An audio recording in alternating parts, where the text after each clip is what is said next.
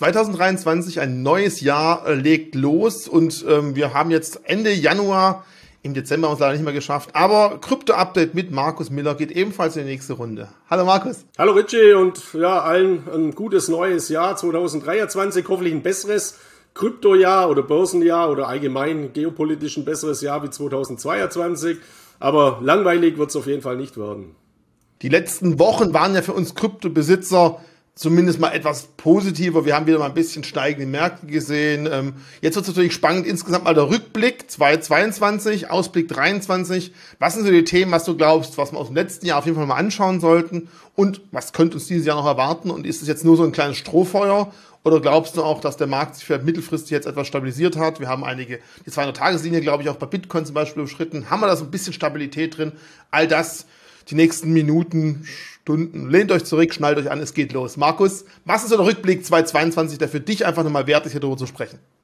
Genau. Also unser letztes Krypto-Update im letzten Jahr hat ja den Titel gehabt, die Lehren aus FTX. Also FTX äh, dieser Konkurs, dieser betrügerische Konkurs und die daraus folgenden Verwerfungen, Kettenreaktionen, Dominoeffekte, das hat natürlich das Kryptojahr für viele stark äh, geprägt und das ist für viele auch noch, ja, diese Angst ist auch vielen steckt derzeit noch in den Knochen und wir spüren die Ausläufer des Ganzen natürlich auch nach wie vor. Natürlich war das Jahr 2022 auch geprägt äh, von der geopolitischen Situation, dem Kriegsausbruch in der Ukraine und ähm, makroökonomischer Natur natürlich dann von einem kalten Entzug durch die Notenbanken. Also so nenne ich das äh, immer in diesem Zusammenhang, weil eben was passiert ist, mit dem viele nicht mehr gerechnet hätten, nämlich dass die Zinsen so stark steigen, dass wir derartige starke Inflationszahlen bekommen und dass die Lieferketten weiterhin natürlich stark angeschlagen sind, auch nach den Corona-Effekten. Und im Prinzip sind wir eben von einer starken Krise aus Corona in die nächste Krise geopolitischer Natur dahingehend äh, gerutscht, mit aber enormen makroökonomischen Folgen. Und das belastet uns ja auch nach wie vor zum Thema Zinserhöhungsthematik, was natürlich massive Auswirkungen hat, negativerseits auf die Kryptomärkte, aber natürlich auch auf die Aktienmärkte und allen voran natürlich auch auf die Märkte äh, für, für Technologieaktien.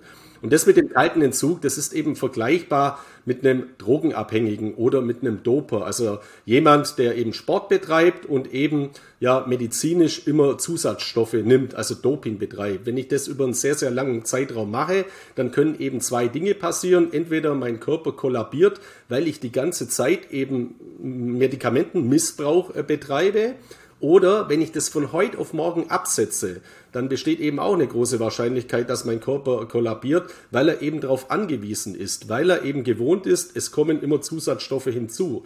Und genau das ist in der Wirtschaft eben über Jahrzehnte erfolgt mittlerweile.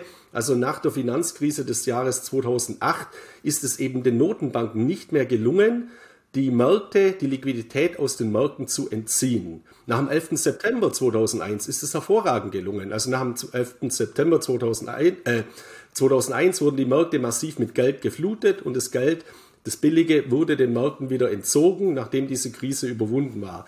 Nach 2008 folgten eben weitere Krisen, also die Euro-Krise, dann in Europa äh, die Flüchtlingskrise, äh, dann hatten wir natürlich die Coronavirus-Pandemie, dann den Kriegsausbruch in der Ukraine und das hat natürlich jetzt die Notenbanken dazu veranlasst, diese expansive Geldpolitik lange, zu lange auszuweiten und dann schlagartig müssen zurückzufahren durch die steigenden äh, Inflationsraten. Und das hat eben viele Märkte einen Kollaps in diesem Zusammenhang beschert. Und dann hat es natürlich weitere Folgeeffekte gehabt in der Kryptoindustrie selbst, in der Kryptobranche selbst, dass wir eben zahlreiche Fehlentwicklungen hatten, dass in diesem Hype nicht mehr genau hingeschaut wurde. Und das gilt jetzt für den kleinen Investor, der eben auch blind alles Mögliche gekauft hat bis hin zu den Aufsichtsbehörden, die natürlich auch gerade in so Fällen wie beispielsweise bei FTX ja nicht mehr genau hingeschaut haben, beziehungsweise grob fahrlässig eben auch hier teilweise gehandelt haben. Und wir hatten ja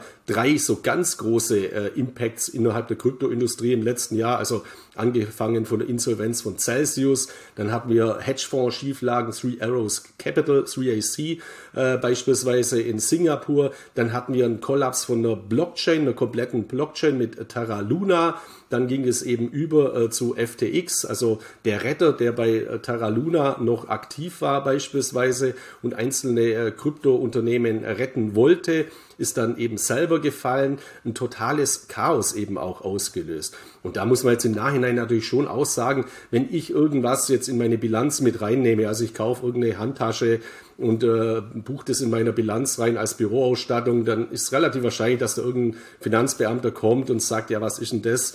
Äh, nimm's mal wieder raus oder so.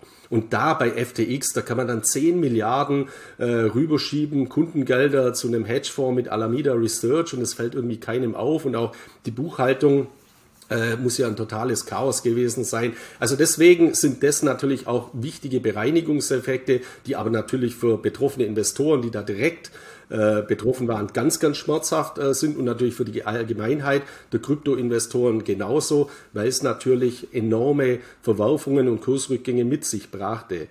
Dennoch muss oder bin ich davon überzeugt, wenn man in zehn Jahren mal zurückblickt auf das Jahr 2022, auf das Kryptojahr, dann wird nicht mehr primär dieser Kollaps von FTX im Mittelpunkt stehen und Celsius oder Three Arrows Capital oder Terra Luna hat man, glaube ich, dann schon längst vergessen, sondern das nach meiner Einschätzung zweitwichtigste Ereignis in der Blockchain-Industrie, in der Kryptoindustrie muss und wird im Mittelpunkt äh, stehen. Und das ist eben, ja, nach dem Bitcoin Genesis Block, also der Schöpfung des Bitcoin, eben die Entwicklung bei Ethereum mit The Merge, also die erfolgreiche Transformation weg von einem Proof of Work äh, Blockchain-Netzwerk, das sehr energieintensiv ist und in dieser Form eben wenig skalierbar war, hin zu einem Proof of Stake Blockchain-Netzwerk, das jetzt eben auch eine ja, einen Status nach meiner Einschätzung verdient, dass man das eben vergleichen kann, wenn man sagt, Bitcoin ist eine Art digitales Gold, Kryptowelt-Leitwährung, dann ist die Blockchain von Ethereum nach meiner Einschätzung eben eine, eine Art Krypto-Apple oder ein Weltcomputer, auf dem zahlreiche Applikationen in Zukunft laufen werden, und zwar dezentrale Applikationen, die sogenannten DApps. Und das ist eben ein gigantischer Zukunftsmarkt. Ich gehe da nachher in einem Bericht auch nochmal äh, im Detail äh, drauf ein, indem ich sie mal mit den Applikationen vergleiche. Und deswegen wird FTX und die ganzen Dinge, die im Jahr 2022 falsch gelaufen sind, schlecht gelaufen sind, auch wichtige Bereinigungseffekte mit sich bringen. Wir sehen es ja auch bei zahlreichen Kryptounternehmen und Technologieunternehmen, auch Amazon oder aktuell Microsoft, die stellen massiv Mitarbeiter frei. Microsoft aktuell 10.000 äh, Mitarbeiter entlassen. Also die schrumpfen sich auch in diesem Zusammenhang gesund. Also das ist dann natürlich auch eine gute Basis, um in der Zukunft mehr Effizienz zu haben, so, so, so hart es natürlich für die betroffenen Mitarbeiter äh, in diesem Fall auch ist. Aber es wird auch eben zur Gesundung äh, beitragen. Und äh, was man bei Ethereum an der Blockchain eben auch herauslesen kann, nur eine Kleinigkeit in diesem Zusammenhang, wobei das keine Kleinigkeit ist, eben um eine Full Node eben bei Ethereum zu betreiben für äh, Staking Service benötigt man ja 32 Ethereum und diese Wallets mit 32 Ethereum mindestens, die sind auch zuletzt auf neue Rekordstände gestiegen. Das heißt also auch hier der Support, die Nachfrage, die Anwendungen, das sieht man eben, dass die deutlich in diesem Zusammenhang zunehmen. Also meine Frage ganz kurz zum Ethereum Staking. Es gibt halt doch viele, die haben nicht diese 32 Ethereum Coins und es gibt halt eine größere Plattform, Lido zum Beispiel, die ja die Liquidität sammeln. Haben wir da nicht vielleicht irgendwo auch ein Risiko, dass wir jetzt plötzlich Klumpen von Staking-Anbietern haben, die dann Ethereum quasi sammeln und zum Staking bereitstellen, das aber in eigene Coins umtauschen oder siehst du damit keine große Gefahr? Es ist schon ein Problem, aber das ist natürlich ein System inhärentes Problem und dennoch sind es ja sehr, sehr viele Säulen, die auf diesen Staking Services liegen. Also wären das jetzt nur einige Polypolisten beispielsweise, also Monopolisten, dann würde ich mal sagen, okay, da würde ich schon ein großes Risiko sehen. Also wenn es jetzt nur einzelne Kryptobörsen beispielsweise diese Staking-Services anbieten äh, würden. Aber es sind ja mittlerweile doch relativ viele und es äh, verbreitert sich ja immer mehr. Also es wird ja immer auf breitere Schultern auch das Ganze gelegt. Es ist ein Risiko. Es muss man auch sagen, es ist eine Einschränkung der Dezentralität, weil ich weiß ja, es kommen äh, immer wieder Bitcoin-Puristen, die wo sagen, ja, das ist ja alles gar nicht dezentral. Also zentral ist für mich etwas dann, wenn es eine einzige Zentralinstanz gibt, wie eine Notenbank oder eine Geschäftsbank, bei der ich mein Konto habe. Wenn diese Zentralinstanz sagt, Konto ist gesperrt oder Kontostand ist auf Null, dann ist der Kontostand auf Null und das Konto ist gesperrt. Das ist für mich dezentral. Äh, das ist für mich zentral, das ist für mich zentralisiert. Und natürlich gibt es bei Ethereum und natürlich gibt es bei zahlreichen DeFi-Anwendungen Einschränkungen in der Zentralität, in der Dezentralität, weil es natürlich auch bestimmte Anbieter gibt, die diese Dienstleistungen und diese Services anbieten. Und aus meiner Sicht ist es eben deswegen auch so wichtig, dass man eben, wenn man äh, Ethereum beispielsweise stake oder andere Coins staked, entweder selber die entsprechenden Nodes betreibt, was ja natürlich auch mit einem gewissen Aufwand verbunden ist, teilweise auch mit einem gewissen äh, Kapital. Äh, man nimmt eben auch äh, Komplexität in Kauf oder und das ist eben meine Empfehlung für jetzt den 0815 Krypto-Investor oder einen normalen Krypto-Investor, der jetzt nicht gleich zum Nerd werden möchte. Man sollte, wenn man Staking betreibt, eben auf Plattformen schauen, die lizenziert sind in dem Land, wo ich eben wohne oder in der Region. Und da muss ich eben nochmal betonen, es gibt mittlerweile auch eben im deutschsprachigen Raum mehrere Anbieter von Staking Service, die in diesem Zusammenhang empfehlenswert sind. Coinbase hat beispielsweise Staking Services und hat eine BaFin-Lizenz. Swissquote in der Schweiz hat eine eigene Kryptobörse gegründet mit SQX und hat zahlreiche Coins mittlerweile auch im Staking. Bitpanda in Österreich hat 17 Coins mittlerweile, bei dem Staking betrieben wird. Und wenn ich Staking mache, und ich mache es nicht selber über eigene Notes oder ein Ledger, dann nutze ich solche Plattformen und das würde ich auch jedem empfehlen und nicht irgendwelche komischen Plattformen, die auch Staking anbieten, wo teilweise die BaFin oder die Finanzmarktaufsicht Österreich aber schon Warnungen äh, herausgegeben hat oder wo ich eben komplett im nicht äh, regulierten Raum mich befinde. Und ich muss auch nochmal dazu sagen, dazu zählen eben auch Plattformen, beliebte Plattformen wie Cake DeFi beispielsweise, wie Binance, beispielsweise wie Nexo, beispielsweise wie Crypto.com, würde ich alles nicht nutzen. Ist meine persönliche Meinung, sondern Plattformen mit Zulassungen, mit entsprechenden Lizenzen und wie wichtig das ist, haben doch gerade die großen Skandale im letzten Jahr gezeigt. Und ich möchte nochmal betonen, selbst wenn im lizenzierten Bereich dann ein Kryptoanbieter fällt, wie es beispielsweise ja in Deutschland auch äh, der Fall war mit Nuri, ja, dann sind die Kundengelder aber abgesichert. Die Blockchain-Wallets werden ausgesondert, die Kundenkonten werden ausgesondert, weil die Kryptoverwahrlizenz und die Einlagenlizenz, also die Zahlungsverkehrslizenz und das Einlagengeschäft eben nicht beim Fintech liegt, sondern eben bei einer Abwicklungsbank, in dem Fall Solaris. Und keiner ist geschädigt worden. Man hat seine Coins wegübertragen und man hat können sein Geld wegübertragen. Und das wäre jetzt bei einem Anbieter aus Hongkong, Singapur, Seychellen oder weiß Gott wo eben mit Sicherheit nicht der Fall. Und das ist ja auch eine der Lehren aus, ähm, ja, aus FTX. Aber jetzt nochmal zurückzukommen zu deiner Frage. Ja, Staking ist eben, in, also äh, Konsensusalgorithmus Proof of Stake, Proof of Stake, Blockchains sind ganz klar nicht so dezentral wie eben Proof of Work mit Bitcoin. Und es ist überhaupt keine Frage, dass Bitcoin in diesem Zusammenhang mit Abstand die stabilste Blockchain ist. Das heißt aber nicht, dass andere Blockchains überhaupt vernachlässigbar sind und überhaupt nicht genutzt werden sollten. Also ich bin kein Bitcoin-Purist, sondern Ethereum hat ganz andere Anwendungsmöglichkeiten und Funktionalitäten und deswegen macht beides eben in diesem Zusammenhang Sinn. Vielleicht jetzt ganz kurz, du hast vorher schon die makroökonomischen Entwicklungen im Jahr 2022 angesprochen. Gerade eben haben wir schon, oder hast du gerade schon den Weg Richtung Bitcoin eingeschlagen. Das ist natürlich auch für mich wichtig, wenn du das Jahr nochmal 2022 anschaust und die Performance, die Bewegung, den Fall oder auch die Stabilität von Bitcoin in dem Zeitraum. Bist du im Großen und Ganzen damit zufrieden? Hättest du gedacht, da könnte das Ganze besser ausschauen? Oder wie hat sich für deiner Meinung nach in dem Umfeld Zinsen, Inflation, Krieg, Krisen ohne Ende Bitcoin entwickelt? Ja gut, mit dem Jahr 2022 kann man natürlich nicht zufrieden sein als Investor. Bei mir ist es jetzt so, ich bin natürlich ein breit diversifizierter Investor, möchte nochmal an unser Video erinnern, äh, zeig uns dein Depot, glaube ich, heißt es. Also ich äh, positiv kann ich natürlich auf die Dinge schauen, die sich 2022 gut entwickelt haben, auf die Assetklassen. Nur das waren natürlich ganz, ganz wenige. Also es waren meine Energie-ETFs äh, beispielsweise oder einige Rohstoff-ETFs, die haben sich äh, äh, gut entwickelt. Aber alles andere äh, ist natürlich deutlich gefallen und dazu zählen natürlich auch Kryptowährungen. Nur bei Kryptowährungen weiß ich als Investor, dass ein Bitcoin auch mal 80 Prozent fallen kann, dass ein Ethereum genauso stark fallen kann.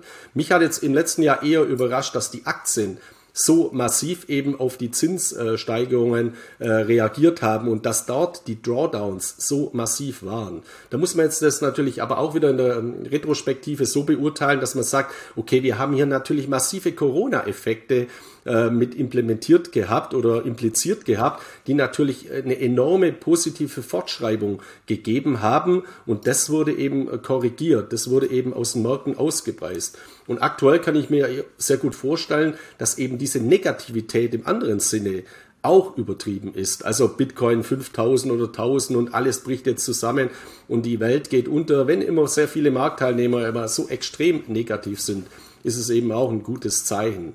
Und natürlich ist es schon so, dass ich auch versuche, äh, oder nicht versuche, sondern ich mache es ja auch, eben nicht nur die Kurse zu beurteilen, weil, man, weil ich ja auch ein langfristiger Investor bin und kein Trader, sondern eben auf die langfristigen Entwicklungen schaue. Und wenn man sich eben mal anschaut, ja, den Bitcoin jetzt nicht auf die Kursebene reinbezogen, weil ich natürlich auch Fragen bekomme oder wenn man jetzt Skifahren war oder dann erkennt einen manchmal einer und dann fragt, ja, ist der Bitcoin jetzt tot oder ähnliches. Ja, äh, klar, der, der sieht einen Kurs, dass der Kurs massiv eingebrochen ist und dann kommt die Frage, ist der Bitcoin tot? Und dann kann man ja mal äh, sagen, ja, schau dir einfach mal so Plattformen an wie Bitcoin Uptime.org, also in Bezug auf die Stabilität der Blockchain wie, es, es gibt eine Internetseite ähm, in, äh, in Deutschland, die fällt mir jetzt gerade nicht ein, da, also die Netzwerkstabilität der Banken und so weiter. Da, also das, da sieht man immer, was alles momentan ausgefallen ist. Also DKB Bank oder welche Banken gerade ausgefallen sind. Es gibt kein Netzwerk, das so eine hohe Stabilität hat, auch im Jahr 2022, das wieder zu 100 Prozent zur Verfügung stand.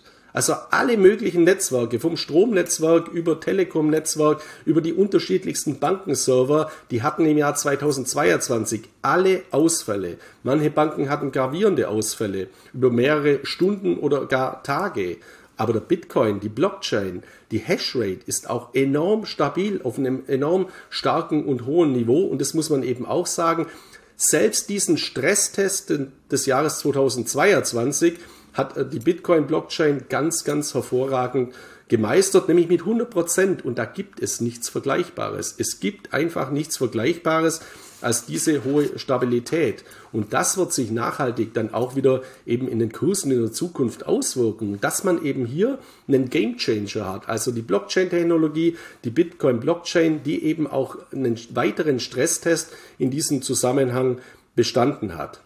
Und dann ist es eben auch so, dass auch Prosperität ja vorhanden ist. Also es gab auch enorm positive Entwicklungen, beispielsweise beim Lightning Network. Also die Lightning Nodes, die sind auch auf neue Rekordstände eben äh, gefallen und äh, gefallen, gestiegen natürlich.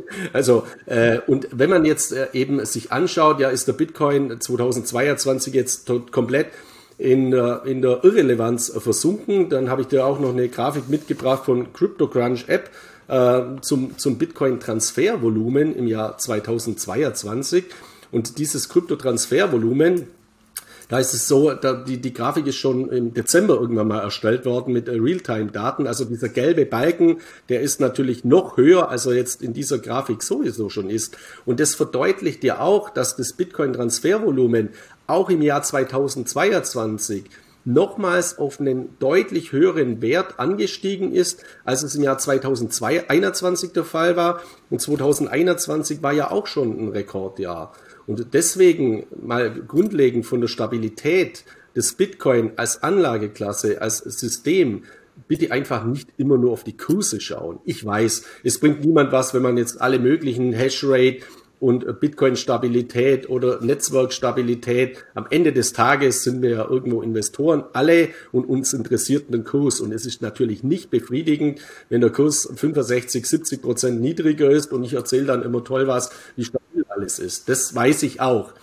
Aber zeitpunktbezogen 2022 mit all diesen negativen Rahmenbedingungen. Zeitraumbezogen bin ich davon überzeugt, dass 2022 ein hervorragendes Fundament gelegt wurde durch die Kursrückgänge, durch die negativen Entwicklungen, die als Hygienefaktoren dienen werden und durch die Fortschritte in der Technologie, in den Anwendungen, in Finanzwirtschaft, in Realwirtschaft und auch natürlich mit den voranschreitenden Regulierungsstandards. Und auch dazu später mehr. Auch da gibt es natürlich äh, interessante Entwicklungen. Man muss jetzt natürlich bei den Regulierungsstandards schon schauen, es besteht aus meiner Sicht die Gefahr, dass man jetzt überzieht. Ich verstehe das auch in Amerika beispielsweise. Also man hat jetzt bei teilweise bei Dingen überhaupt nicht hingeschaut dass man dann eben die Regulierung vollkommen äh, überdreht. Also hier glaube ich aber auch, dass bestimmte Unternehmen mittlerweile eine sehr, sehr gute Lobbyarbeit dahingehend betreiben können, dass das eben nicht passiert.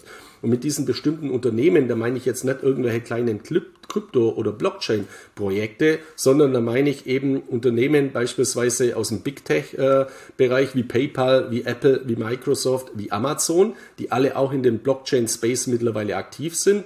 Und vor allem natürlich in der Finanzwirtschaft wie Fidelity, wie Goldman Sachs, wie BlackRock, wie JP Morgan, die natürlich einen ganz, ganz starken Einfluss auch äh, Regulierung eben und Politik in diesem Zusammenhang haben und die auch die Gunst der Stunde genutzt haben, in diesem Chaosjahr 2022 erstens mal ihre Strukturen weiter aufzubauen und in der letzten Zeit natürlich auch äh, genutzt haben, um einzelne attraktive Blockchain-Projekte zu kaufen oder sich daran zu beteiligen. Weil das muss man ja auch sagen, viele Blockchain-Projekte hat man jetzt natürlich sehr, sehr günstig auch äh, erwerben können oder Projektteams und ähnliches. Und auch das wurde natürlich äh, dazu genutzt. Und das ist natürlich mal grundlegend ein sehr, sehr guter Nährboden für die weiteren Entwicklungen, jetzt nicht im nächsten Monat oder im übernächsten Monat, sondern die nächsten Jahre und eben auch Jahrzehnte, wenn man diesen Blick eben äh, in der Krypto äh, hat. Und deswegen mein äh, Fazit jetzt für dieses Jahr. Also ich halte ja überhaupt nichts davon, wie steht der Bitcoin zum Dezember 2023. Das ist einfach ein Raten mit Zahlen und ich bin ja kein Esoteriker oder ähnliches. Also diejenigen, die das immer machen, ich halte das von totalen äh, Unsinn. Aber ich glaube, dass im Jahr 2023 eben der Fokus auch der Investoren verstärkt darauf gerichtet äh, sein wird, dass eben Blockchains, bestimmte Projekte eben ja, Anwendungen haben, die sich auch in der Realwirtschaft und der Finanzwirtschaft heute schon bekräftigen, dass sie anwendbar sind, dass sie einen Praxisbezug haben und dass sie eben eine hohe Skalierbarkeit in diesem Zusammenhang haben. Und deswegen mein grundlegendes Fazit, mein Ausblick dahingehend ist eben 2023 wird eben im Zeichen stehen der Anwendungen von Kryptofunktionalitäten. Und da bin ich eben auch sehr optimistisch, dazu nachher auch mehr, weil es eben äh, nicht nur Indikatoren dafür gibt mittlerweile, sondern klassische Entwicklungen, wo eben Unternehmen aus der technologischen Welt äh, äh mittlerweile einsteigen und Blockchain-Dienstleistungen Dienstleistungen eben in diesem Zusammenhang integrieren. Passt in dieses Schema dann auch Big Techs oder die Großen, die sich integrieren und im Blockchain-Bereich umschauen, auch eine Meldung von vor ein paar Tagen, wo Amazon und Avalanche eine Partnerschaft bekannt gegeben haben? Ist das sowas, wo du sagst, die orientieren sich neu, die nutzen die Möglichkeit und vielleicht auch bei Tiefständen mit äh, schönen Blockchain-Anwendungen oder auch Teams zusammenzusetzen und zu überlegen, wie man gemeinsam neue Wege gehen kann?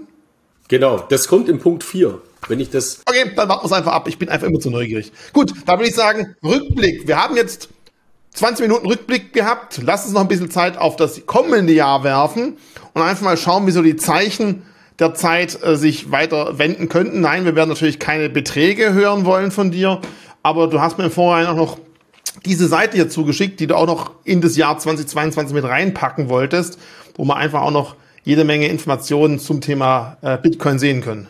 Ja, genau. Richtig. Habe ich das noch in meinem Rückblick und Ausblick gehabt? Genau, Bitcoin Visuals. Da findet man zum Beispiel auch äh, Zusammenhang mit dem Lightning Network. Also, dass man sich da mal die Notes anschauen kann oder unterschiedliche Entwicklungen. Also, dass man, das ist eine gute Seite, Bitcoin Visuals. Äh, Visuals heißt ja, dass man Dinge auch visualisiert. Visualisierungen macht man am besten über Charts, über Linien und in diesem Zusammenhang finde ich Charts super äh, toll. Also, äh, das sind ja keine Chart-Analysen, sondern dass man auch sieht, dass wir eben Wachstum äh, hier haben in den unterschiedlichsten Segmenten und auch dieses Bitcoin Lightning Network, das eben den Bitcoin auch als Payment Coin, als Zahlungsverkehrscoin weiter attraktiv macht, so dass ich davon überzeugt bin, dass eben die, die Umsatzvolumen beim Bitcoin auch weiter ansteigen werden, weil er eben für Zahlungsfunktionalitäten genutzt werden kann, wenn man das denn möchte. Also ich will es nicht. Also, oder ich will es schon, wenn ich es machen müsste, finde ich es gut, dass ich es kann. Ist auch in Ordnung, kann ich auch, ist ja kein Problem.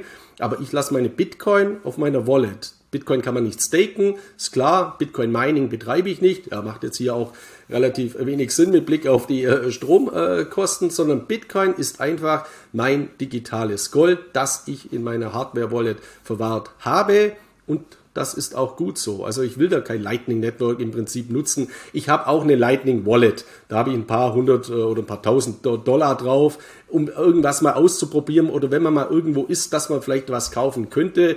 Aber es ist jetzt kein strategisches Investment dahingehend, dass das für mich jetzt äh, relevant ist, sondern hier ist der Store of Value einfach relevant. Ich trage ja meine Goldbahn jetzt auch nicht äh, in, der, in der Gegend äh, herum, weil irgendwo was sein könnte und dann muss ich mit dem Goldbahn bezahlen. Das ist ja auch äh, eine, eine, eine Fehlannahme oder eine kleine Goldmünze, so verkaufen halt Edelmetallhändler immer ihre kleinen aufpreisigen Goldmünzen, aber das wird in der Praxis nicht passieren, sondern wichtig ist, dass man es eben einsetzen könnte. Und beim Bitcoin ist es mir eben wichtig, ich hab's. Und andere Funktionalitäten, andere Utility Coins oder Utility Token, allen voran die Crypto Apple, also Ethereum, die setze ich eben ein für die unterschiedlichsten Anwendungen. Und das kann man dann durchaus auch mal ins Staking äh, geben, sodass man eben hier eine Kombination von dem Ganzen hat. Aber immer Bitcoin, Basisinvestment und auch, man sieht ja auch an der äh, Bitcoin-Dominanz, also an der Stärke des Bitcoin am Gesamtvolumen der Kryptowährung ist nach wie vor die Nummer eins und wird es mit hoher Wahrscheinlichkeit auch bleiben. Und die Nummer zwei, Ethereum, etabliert sich eben in diesem Zusammenhang auch immer stärker. Und die beiden als Basisinvestments, Bitcoin und Ethereum, ist man schon sehr, sehr gut äh, bedient in diesem Zusammenhang. Okay, lass uns mal so einen Marktbericht anschauen. Lass uns mal schauen, wie dort die aktuelle Situation ist. Ich weiß, wir gucken immer ganz gerne mal auf den and Greed Index. Äh, Greed Index die Frage, ist der momentan überhaupt aussagekräftig? Ich habe den jetzt gerade mal aufgerufen, der sieht ja ja noch vier, aber er bewegt sich langsam in eine neutrale Position rüber. Genau, er war gestern, sieht man ja an der Grafik auch sogar im neutralen Bereich äh, schon. Also, und es ist bemerkenswert, dass das jetzt erst einmal seit neun Monaten eben äh, der Fall ist, dass er eben diese 50-Punkte-Marke wieder durchbrochen hat. Und er hat da relativ schnell eben von der extremen Angst, also die extreme Angst ist eben definiert von 0 bis 29 Punkten, auch die normale Angst eben dann von 30 bis 49 Punkten innerhalb kürzester Zeit durchschritten. Also das sieht man auch mal, wie schnell dann das Wandeln, äh, wie schnell sich das dann wandeln kann. Ich sehe das auch immer in den Diskussionen in Internetforen von Angst, alles geht unter, bis jetzt muss ich aber ganz schnell kaufen, weil sonst bin ich überhaupt nicht mehr dabei. Und wenn es jetzt mal konsolidiert oder auch mal wieder fällt, dann ist fast schon wieder Panik vorhanden. Es ist doch vollkommen klar, dass der Bitcoin ist jetzt zu Jahresbeginn zwölf Tage in Folge gestiegen. Das ist die zweitlängste Gewinnreihe, die wir jemals in der Geschichte des Bitcoins gesehen haben.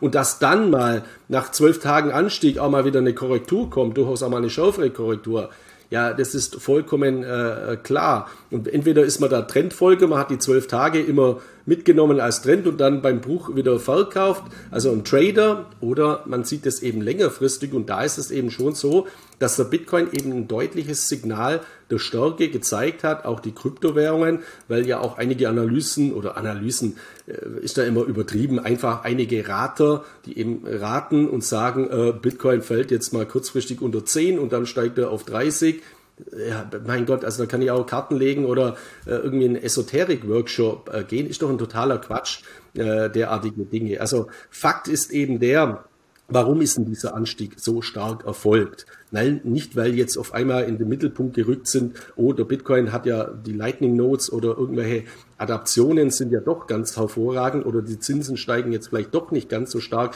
wie man gedacht hat oder der Ukraine-Krieg, äh, der ist ja eh vollkommen egal. Nein, weil eben ein Haufen Shortseller vollkommen auf dem falschen Fuß erwischt worden sind. Die haben eben auf weiterfallende Kurse spekuliert, hat teilweise gehebelte Positionen aufgebaut. Auf einmal ist der Bitcoin gestiegen. Es kam zu zahlreichen Margin Calls. Dann kamen eben Folgeeffekte und es kam zu einer Kursexplosion. In dem Zusammenhang nennt man das eben immer einen Short Squeeze. Also die Angebotsmenge ist schlicht nicht mehr vorhanden. Man muss eben hier massiv äh, zukaufen und dann werden eben solche Kursentwicklungen innerhalb weniger Tage möglich, wie wir es jetzt eben auch gesehen haben, dass eben der Bitcoin dann von 16.000 auf 21.000 innerhalb äh, kürzester Zeit in diesem Zusammenhang eben steigt. Da habe ich da auch eine Grafik mitgebracht mit Bezug auf ähm, die, die offenen Future-Positionen, also den Open Interest. Äh, der ist eben äh, zwischen dem 13. und 14. Januar massiv eingebrochen. Und das war eben die Zeit, 13. und 14. Januar, wo zahlreiche Shortseller eben ausgestoppt wurden oder eben zwangsliquidiert wurden äh, oder und eben ihre Positionen auf den Markt schmeißen mussten, also verkaufen mussten, beziehungsweise rückkaufen mussten. Die haben ja leer verkauft, also ihre Positionen wieder eindecken mussten. Und das hat eben dann äh, den Kurs des Bitcoins und der Kryptomärkte eben massiv an, äh, angetrieben. Und äh, ja, die Finanzierungskosten, also die Funding Rates sind auch eben in diesem Zusammenhang massiv angestiegen. Also es wird auch teurer, beziehungsweise die Margin Calls kommen dann schneller äh, zur, zur Auslösung. Und das ist eben auch so ein kleiner Teufelskreis, eine Kettenreaktion. Die funktioniert nach unten, deswegen gibt es immer massive Kurseinbrüche, aber die funktioniert natürlich nach oben äh, genauso. Und wenn eben sehr, sehr viele ganz, ganz negativ äh, sind in ihrer Stimmung, dann kommen eben genau solche Effekte auch zu tragen. Und wenn man da eben auf dem falschen Fuß erwischt wird, dann ist es eben schlecht. Ich würde vielleicht nochmal diesen Kreis noch ein bisschen weiter aufmachen. Durch das Vorkommen bei FTX haben wir ja gesehen, dass sehr, sehr viele Bitcoins plötzlich von Handelsplattformen abgezogen wurden und auf eigene private Wallets gezogen wurden, kann es also auch sein, weil einfach die Liquidität, die, der Free Flow, das sofort am Markt verfügbar ist, etwas geringer wurde. Kann sowas auch diesen Effekt nochmal weiter verstärken, deiner Meinung nach? Oder ist die Transaktion im Netzwerk einfach so schnell, dass es egal ist? Genau, aus meiner Sicht nicht, weil dann müsste man beim Goldpreis ja, müsste es ja massive Auswirkungen haben, weil das, was ja wirklich physisch an Gold gehandelt wird, ist ja marginal ein kleiner Prozentsatz zu dem, was über Futures äh, gehandelt wird. Also diese Auswirkungen, die haben äh, eher bei Kryptobörsen, dass ja auf einmal die in Liquiditätsprobleme äh, kommen. Also wenn alle äh, ihr Geld eben abziehen, ihre Coins abziehen, dann sollte das Normalfall für die Kryptobörse kein Problem sein. Wenn natürlich die Umsätze zusammengehen und die Kryptobörsen hohe Fixkosten haben und äh, ihr Geschäftsmodell nicht mehr gedeckt werden kann, dann kann es natürlich äh, der Fall sein. Bei FTX war es ja jetzt nicht so, dass die Umsätze zurückgegangen sind, sondern es war schlicht einfach Betrug und da waren gar nicht mehr genügend Coins da, die man abheben könnte. Und das ist ja jetzt nichts Spezifisches aus der Kryptowelt, sondern wenn ich oder wenn wir morgen alle zu unserer Bank gehen und unser Geld abheben möchten, dann können da ein paar Prozent eben ihr Geld abheben und danach geht die Bank hops, beziehungsweise macht auch einen Auszahlungsstopp, weil das eben nicht vorhanden ist in diesem Zusammenhang. Also das hat jetzt aber nichts mit Schneeballsystem zu tun oder wenn man das als Schneeballsystem deklariert, dann ist jede klassische Lebensversicherung und jede Bank basiert auch auf dem Schneeballsystem, weil unser Geldsystem eben in diesem Zusammenhang so konzipiert ist.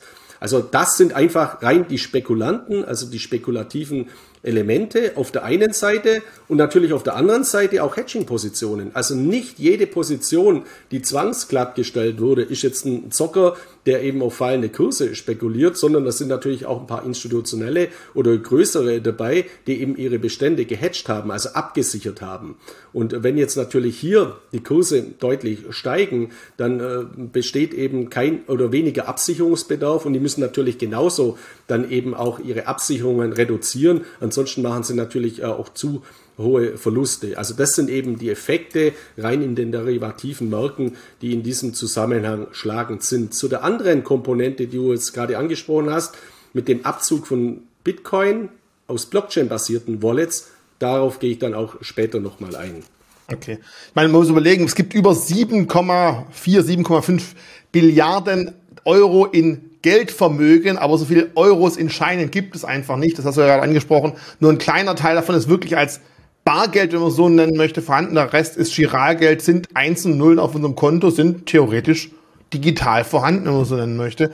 Aber lass uns mal weitergehen. Ich glaube mal auch mal schauen, wie hat sich denn der Gesamtmarkt so entwickelt? Vor allem vielleicht auch, wie sieht das Verhältnis Bitcoin zu Ethereum aus? Das ist ja auch immer interessant, dass wir mal die Marktgewichtung anschauen, weil damit sieht man auch so ein bisschen die Stimmung des Marktes. Deswegen lass uns mal bei CoinMarketCap vielleicht kurz vorbeischauen. Genau. Also bei CoinMarketCap ist es eben äh, so, dass wir eben jetzt wieder in Richtung einer Billion US-Dollar an Marktkapitalisierung äh, gestiegen äh, sind. Also Bitcoin konnte natürlich äh, massiv äh, zulegen in diesem äh, Zusammenhang. Äh, links oben die Zahl ist natürlich auch immer fast schon erschreckend. 22.321 unterschiedliche Kryptowährungen haben wir nochmals. Also wenn man zwei hat, und zwar Bitcoin und Ethereum, dann ist man schon ein ganz hervorragend positionierter Krypto-Investor weil eben die Bitcoin-Dominanz eben auch äh, sehr, sehr stark ist, nämlich bei rund about 40 Prozent, also mittlerweile sogar über 40 Prozent und bei Ethereum eben bei rund 20 Prozent. Also wenn man die zwei Zahlen zusammenrechnet, ist man bei über 60 Prozent. Also wenn ich nur Bitcoin und Ethereum habe, von 22, also zwei von 22.321 decke ich 60, über 60 Prozent der Kryptomärkte ab. Und man muss sogar noch herausrechnen, eigentlich die ganzen Stablecoins, das ja eigentlich nur Dollar-basierte oder Euro-basierte oder andere Währungen basierte, äh, ja, verbriefte, tokenisierte äh, Papiergeldwährungen äh, sind, also wie Tether, wie USDC, Coin, äh, der, BN, äh, der Binance, äh, Stablecoin in diesem Zusammenhang. Also das müssen wir auch nochmal in diesem Zusammenhang rausrechnen. Und deswegen finde ich auch die Marktkapitalisierung in diesem Zusammenhang, ja, äh, durchaus auch nicht als Blase zu bewerten, äh, mit Blick auf das große Ganze auch als Assetklasse. Ich meine, Apple oder Amazon, die haben auch rund eine Billion oder mehr an Marktkapitalisierung eingebüßt. Das ist ja nicht mal die gesamte Marktkapitalisierung der Kryptomärkte. Also deswegen ist es rein aus dieser äh, Sicht aus reiner dieser rudimentären Bewertungssicht, ohne jetzt irgendwelche Nutzen, Effekte, Applikationen, Anwendungen, Adaptionen zu bewerten, moderat bewertet aus meiner Sicht. Und äh, wenn wir mal schauen, wenn die Zinsen weiter hoch bleiben bei den Schulden der USA, dann zahlen die in Zukunft eine Billion im Jahr Zinsen. Also die Zinsschöpfung, der Zuwachs ist der, was jetzt die Marktkapitalisierung der Kryptomärkte in diesem Zusammenhang ist. Und da kommen eben dann die tragenden Funktionen äh, zum Ausdruck, dass man auch einen Blick mal wirft auf Inflationsraten, nicht nur wie ist jetzt die Inflationsrate beim Warenkorb, weil die ist ja auch viel zu undifferenziert. Es ist ja, die Kerninflationsrate ist leider nach wie vor relativ hoch und das ist schon auch was ganz, ganz Entscheidendes, weil zum Frühstück äh, esse ich ja nicht jeden Tag einen Laptop oder äh, ein Auto. Also das ist für mich äh, nicht so relevant, äh, was wie die Inflationsentwicklung bei diesen Produkten ist, sehr wohl eben aber bei Lebensmitteln. Und bei den Energiekosten auf der anderen Seite muss man schon mal sagen, da ist ja jetzt auch wieder äh, zumindest eine Entspannung äh, zu erkennen. Natürlich in Deutschland weniger, weil man halt die Lager voll gemacht hat zu Mondpreisen. Aber wenn jetzt jemand ganz normal an der Gasleitung hängt, also ich zum Beispiel in Spanien, ich habe auch äh, Gas, aber mein Gas kommt eben aus Algerien und nicht aus einem Speicher, wo man irgendwo einkauft zu Mondpreisen, sondern es kommt halt auf den Markt, Weltmarktpreis dann an. Und deswegen ist dieses Gas aus Algerien eben, wenn man es direkt bezieht, billiger, als wenn man es aus einem Speicher irgendwo aus Deutschland bezieht, wo es im Sommer eingekauft worden ist oder im Frühjahr äh, zu Mondpreisen. Also das muss man auch immer ein bisschen relativieren. Ist jetzt keine politische Wertung natürlich, weil äh, es ist halt so, dass Deutschland abhängig war und da keine Direktleitung nach Algerien gelegt ist, ist ja auch vollkommen klar. Aber das sind auch alles Marktparameter, die man in diesem Zusammenhang bewerten sollte, für sich persönlich natürlich auch. Und deswegen ist es auch mal so wichtig, dann zu sagen, okay, zum Abschluss jetzt dieses, dieses Marktberichts, dieses Rückblick, dieses Ausblicks, der, der Bitcoin, die Kryptomärkte, sie sind nicht tot. Dafür habe ich ja einige Belege äh, gezeigt, jetzt nicht anhand der Kursentwicklungen, sondern eben der Fundamentalfaktoren. eben, wenn ich immer höre, ja, Bitcoin, das fällt eh alles auf Null, steht nichts dahinter. Ich habe es schon oft gesagt, doch, es stehen Algorithmen dahinter. Und wir müssen uns bewusst sein, Algorithmen sind Werte. Und wenn Algorithmen verknüpft sind mit Anwendungen, die in Realwirtschaft, Finanzwirtschaft auch noch Durchsetzung finden, dann sind diese Werte ganz, ganz enorm. Das ist eben der erste Punkt. Die Systemstabilität ist enorm hoch. Ethereum hat ein einzigartiges Update äh, gemacht im Jahr 2022, eine Migration. Das Target-System bzw. EZB-Zahlungsverkehrssystem soll auch migriert werden, übrigens in der letzten Zeit.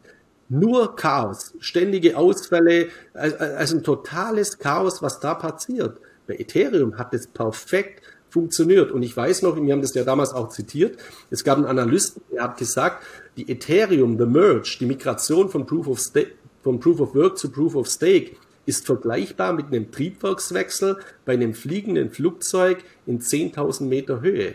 Ja, wenn man jetzt sagt, okay, das ist so, ja, was war das dann für eine Leistung? Weil dieser Triebwerkswechsel bei einem fliegenden Flugzeug in 10.000 Meter Höhe bei Ethereum ist gelungen und bei vielen anderen Bankmigrationen gelingt es eben nicht. Und sei es nur, wenn eine bestimmte Bank, ich habe ja auch einige Discount-Broker oder so, dann hat man ständig irgendeinen Ausfall, dann bekommt man eine Mail, man macht wieder irgendein Update oder sonst was, fällt ja immer alles Mögliche aus. Also das war eine gigantische Leistung und rückblickend, glaube ich, wird das eben stark in Erinnerung bleiben.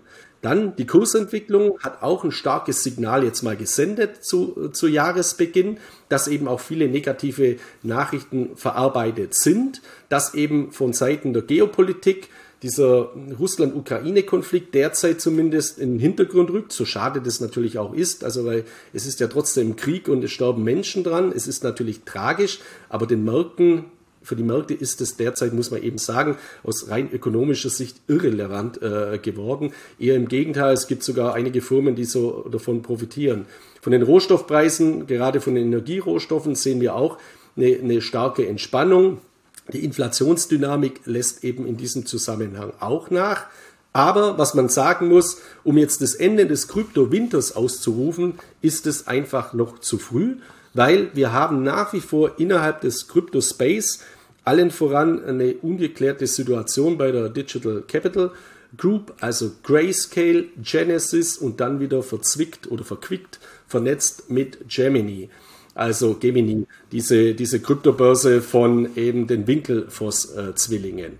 Äh, da ist es jetzt eben so, aus meiner Sicht wird Genesis insolvent gehen. Also dieser Landing-Anbieter, dieser Kryptobroker, der eben zur Digital Capital Group mit äh, Grayscale gehört, wird insolvent gehen. Es gibt derzeit jetzt auch schon äh, Gerüchte, dass eben der Insolvenzantrag auch kurz bevor steht. Das ist für mich keine Frage. Das Ding wird scheitern.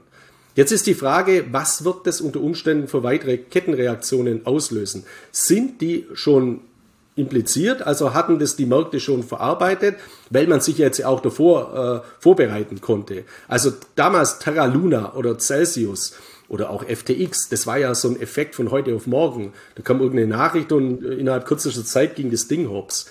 Wenn jetzt Genesis pleite geht und dann sagt einer, um Gottes Willen, das war ein schwarzer Schwan, hätte ich ja nie damit gerechnet. Ja, das, äh, das, also das ist nicht mehr, äh, also das ist aus meiner Sicht irrational. Das wäre irrational. Deswegen, ich glaube, viele konnten sich schon darauf vorbereiten und deswegen ist es möglich, aus meiner Sicht durchaus wahrscheinlich, dass dann eine Pleitewelle mit vielen Kettenreaktionen und weiteren Ansteckungseffekten nicht mehr so dramatische Auswirkungen hatte, wie wir es nach Terra Luna, nach Celsius und nach FTX sahen. Aber es ist nicht ausgeschlossen. Also es, ich möchte es nicht ausschließen, dass da bei Grayscale, das ist der größte Bitcoin-Hodler der Welt, also dass da auch irgendwelche Dinge dann auf den Markt geschmissen werden müssen oder irgendwas vielleicht gar nicht vorhanden ist oder auch irgendwie an Genesis umverteilt wurde oder äh, ja, praktisch äh, ja, zweckentfremdet wurde. Ich glaube es zwar nicht, weil da ist ja die SEC ganz nah dran, also die kontrollieren das ja, aber man kann es einfach auch nicht ausschließen.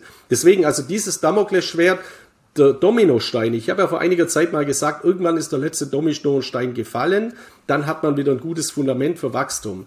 Dieser letzte Dominostein, der ist nach wie vor nicht gefallen. Also wir werden nach wie vor eben äh, die Ausläufer von diesen ganzen Krisen des Jahres 2022, auch 2023 sehen. Die Frage ist eben, wie stark werden die weiteren Ansteckungseffekte werden. Und das kann eben niemand seriös äh, prognostizieren. Man muss es aber, äh, aber eben im Hinterkopf behalten. Und zwei Dinge sind in dem Zusammenhang wichtig. Also ich weiß, dass ich nichts weiß ist ja auch so ein großer philosophischer Spruch. Und wenn man in so einer Situation ist, dann muss man eben auf beide Dinge vorbereitet sein. Es bricht jetzt weiter komplett ein oder es bricht stark ein, dann brauche ich eben Liquidität, um in Tranchen weiter zuzukaufen. Oder es kommt ein brutaler Boom, der relativ schnell und unerwartet ausgelöst wird und der Bitcoin steigt innerhalb kürzester Zeit wieder auf 30 oder 40.000 Dollar. Auch auf so ein Ereignis muss ich natürlich vorbereitet sein, indem ich investiert bleibe und auch investiert bin oder auch sukzessive zukaufe. Und deswegen ist das eben aus meiner Sicht die beste Strategie, Bestände gerade bei Bitcoin, Ethereum auch weiter zu halten, sukzessive auch zuzukaufen in Tranchen. Das gilt für jetzt für ältere Investoren, also die schon länger investiert sind, beziehungsweise diejenigen, die eben jetzt einen Vermögensaufbau betreiben und die Anlageklasse von Kryptowährungen ins Auge gefasst haben, jetzt nicht zu warten, bis unter 10 fällt. Äh, kann unter 10 fallen, kann ich nicht ausschließen. Aber was mache ich denn, wenn es nicht so ist? Dann kaufe ich vielleicht irgendwann mal bei 30 oder 40.000 Dollar und das wäre eben auch die schlechte, äh, die schlechte Variante. Deswegen investiert bleiben, weiter investieren und natürlich auch immer mit negativen Effekten rechnen und für die Zeiten eben auch Liquidität vorhalten und vor allem auch dann den Mut haben zu sagen, jetzt gehe ich mal rein. Ja, gerade dann, wenn alle schreien, oh Gott, oh Gott, jetzt ist es wieder tot. Das ist wieder so der, der typische Effekt, wenn alle johlen und greifen und wie toll das Ganze ist, wenn wir beim nächsten Mal 60.000 Euro sehen. Ja, dann sind halt viele schon investiert. Das Geheimnis ist wirklich Mut zu haben, wie du gerade angesprochen hast, und auch mal dann zu kaufen, vielleicht in der Tranche, wenn alle stark am Jammern sind. Wir haben jetzt 2022 angeschaut 2023 sind wir gerade so dabei, aber vielleicht noch ganz kurz, damit wir das Thema Bitcoin noch mal ein bisschen abrunden können. 2024 wird ja für Bitcoin mit dem nächsten Halfinger noch mal ein ganz wichtiges Jahr sein. Alle vier Jahre wissen wir, also nicht die Jahre, sondern die Blöcke sind entscheidend, das ist klar, aber 2024 kommt es wieder dazu. Ist dieses Halving für dich wieder etwas, wo vielleicht die ganze Kryptowelt drauf hinfiebert? Oder sagst du, irgendwann ist es halt auch so Drops gelutscht und die, die Verringerung der neuen Bitcoins ist so gering, dass es einfach vielleicht 24 gar nicht mehr so ein großer Effekt sein wird. Lohnt sich da schon drüber zu sprechen? Ja, natürlich. Ich glaube schon. Also an der Börse ist ja so eine alte Weisheit auch, an der, an der Börse wird die Zukunft gehandelt, also muss man jetzt normalerweise immer äh, 5 Euro ins Phrasenschwein oder so oder 2 Euro ins Phrasenschwein werfen, aber ist natürlich was Wahres äh, dran. Also man sieht ja auch in den Märkten, äh, wird immer die Zukunft äh, gehandelt und dieser Halving-Effekt, äh, den muss man, glaube ich, mal fundamental betrachten. Also die, die letzten zwei Halvings, äh, wir befinden uns ja momentan im dritten Halving erst, aber die letzten zwei habe ich jetzt einigermaßen wahrgenommen. Und beim letzten Halving war zum Beispiel die Enttäuschung sehr, sehr groß, weil da auch jeder gedacht hat, okay, jetzt war ja das Halving, wo, wo bleibt jetzt der Kursanstieg? Also wir haben da immer einen Time-Lag gehabt, dass dann der Kursanstieg eben deutlich später erst gekommen ist, ein paar Monate äh, später dieser Effekt äh, zum Tragen kam. Ich kann mir aber durchaus vorstellen, dass auch solche Effekte mal vorweggenommen werden, weil es ist ja kein Geheimnis, wann dieses Halving eben passiert, eben alle äh, vier Jahre in diesem Zusammenhang. Und wir müssen uns natürlich mal bewusst sein, wir befinden uns derzeit im dritten Halving, also alle vier Jahre. Bitcoin gibt es seit dem Jahr 2009, als der Genesis-Block äh, gemeint wurde. Das heißt im Umkehrschluss, insgesamt gibt es 64 Halvings. 64 und wir sind jetzt im dritten. Bis eben der Bitcoin im Jahr 2140, 2140, also der letzte Bitcoin gemeint wurde. Und äh, in diesem Zusammenhang kann man jetzt natürlich alles Mögliche daraus interpretieren, aber man kann sich ja auch mal auf Zahlen äh, besinnen, die man wirklich quantitativ hier entnehmen kann in Bezug eben auf die Inflationsraten, eben auf die Inflationsrate des Bitcoin und die mal in Relation setzen auch zur Inflationsrate von Gold, wenn man schon immer sagt, der Bitcoin ist äh, digitales Gold in diesem Zusammenhang. Und hier gibt's eben eine, eine super äh, Analyse, die vor kurzem veröffentlicht wurde von Capriol oder Capriol Investments, äh, die eben mal so einen Vergleich gezogen haben zwischen Gold und Bitcoin, nicht nur in Bezug auf die Inflationsraten, sondern auch auf die Bewertungsparameter und wann eben Gold seine große Dynamik äh, entfaltet hat. Und das war eben mit dem Ende von Bretton Woods, äh, also oder mit Bretton Woods, mit dem Ende des Goldstandards in den USA, eben als äh, Richard Nixon, der damalige Präsident, die Goldbindung des US-Dollars aufgehoben hat damals vor 50 Jahren, da hat im Prinzip die ganze der ganze Finanzkram, die ganzen Fehlentwicklungen eben angefangen von diesen ganzen Geldschwimmen. Also das war der Urknall, die Mutter aller Chaose bei zinsgeldbasierten äh, Geldsystemen und als auch beim US-Dollar als äh, Weltleitwertung, weil seitdem entwertet eben der Bitcoin ganz, ganz, äh, seitdem entwertet der US-Dollar natürlich ganz, ganz äh, massiv in Bezug auf seine Kaufkraft und äh, die Inflation. Und Capriol Investments hat jetzt eben mal diese Zahlen von 1970 äh, herangenommen, also aus den, aus den 70er Jahren. Was hatte Gold damals von der Marktkapitalisierung? Was hatte Gold damals von dem Wert? Und wie ist Gold damals eben äh, dann äh, angestiegen? Und äh, diese Zahlen gehen eben zurück bis auf 1971. Und eine Zahl, die hier eben veröffentlicht wurde, ist die, dass der Bitcoin heute nur 10% des Marktwerts hatte von Gold aus dem Jahr 1971 vor dieser großen Aufwertung und vor der Abwertung des US-Dollars. Also 10% hat der Bitcoin heute nur an Wert in Relation zu Goldwert aus dem Jahr 1971. Da kann ich eben sagen, finde ich eine gute Zahl, weil es zeigt für mich, dass, wenn ich von diesem System Bitcoin als Anlageklasse überzeugt bin, dass hier eben großes Potenzial besteht. Das ist keine Garantie, aber es ist ein Bewertungspotenzial, das man hier herauslesen kann. Auf der anderen Seite, wenn man ins heutige Jahr geht und mal Gold mit Bitcoin vergleicht, dann ist es so, von den Bewertungsparametern hat Gold circa, hat der Bitcoin circa drei Prozent nur der Marktkapitalisierung von Gold.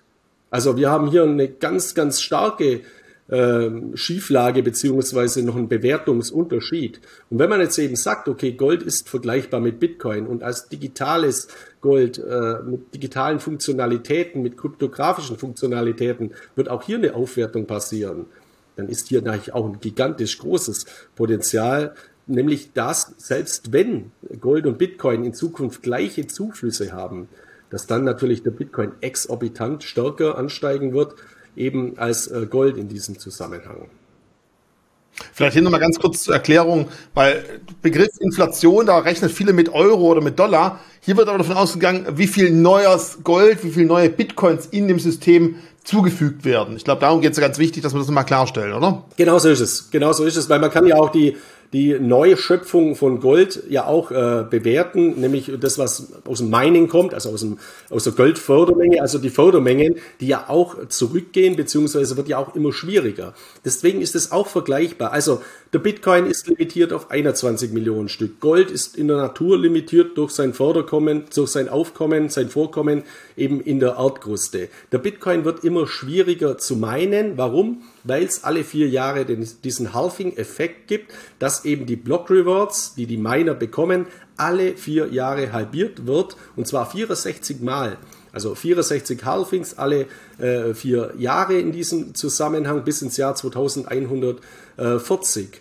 Und dadurch steigt eben der Preis dahingehend, dass die, das, die, die Fördermaßnahmen eben viel schwieriger werden. Also Gold findet man heute auch nicht mehr, wenn man mit einer Schaufel in Alaska rumgräbt, sondern man muss halt ganz, ganz tief in den Boden äh, gehen und die Förderfelder werden tendenziell immer äh, ge geringer und wenn man früher einige Gramm aus einer Gesteinstonne herausbekommen hat, dann kann man heute froh sein, wenn man aus einer Tonne eben fünf Gramm herausbekommt äh, äh, in diesem Zusammenhang. Und heute muss man in die Tiefsee gehen, man muss in die Antarktis gehen und dort sind die Ausrüstungen teurer und ein großer Vorteil vielleicht für die Bitcoin-Miner, die machen ihre Arbeit ja nicht nur, um neue Bitcoins zu generieren, sie kriegen ja auch nebenher noch Transaktionsgebühren von all denjenigen, die im Netzwerk dabei sind. Aber für ihre reine Bitcoin-Förderung, hast du absolut recht, Bitcoin, Gold, beides wird immer, immer schwerer. Auch da will eine sehr schöne Parallele von beiden Anlageklassen, klar. Ja, genau, genau. Also das, das äh, und der Wert, der intrinsische Wert, weil man immer sagt, ja bei Gold, also ich habe so einen Vortrag gemacht auch im letzten Jahr auf der Edelmetallmesse, da schlägt einem natürlich auch viel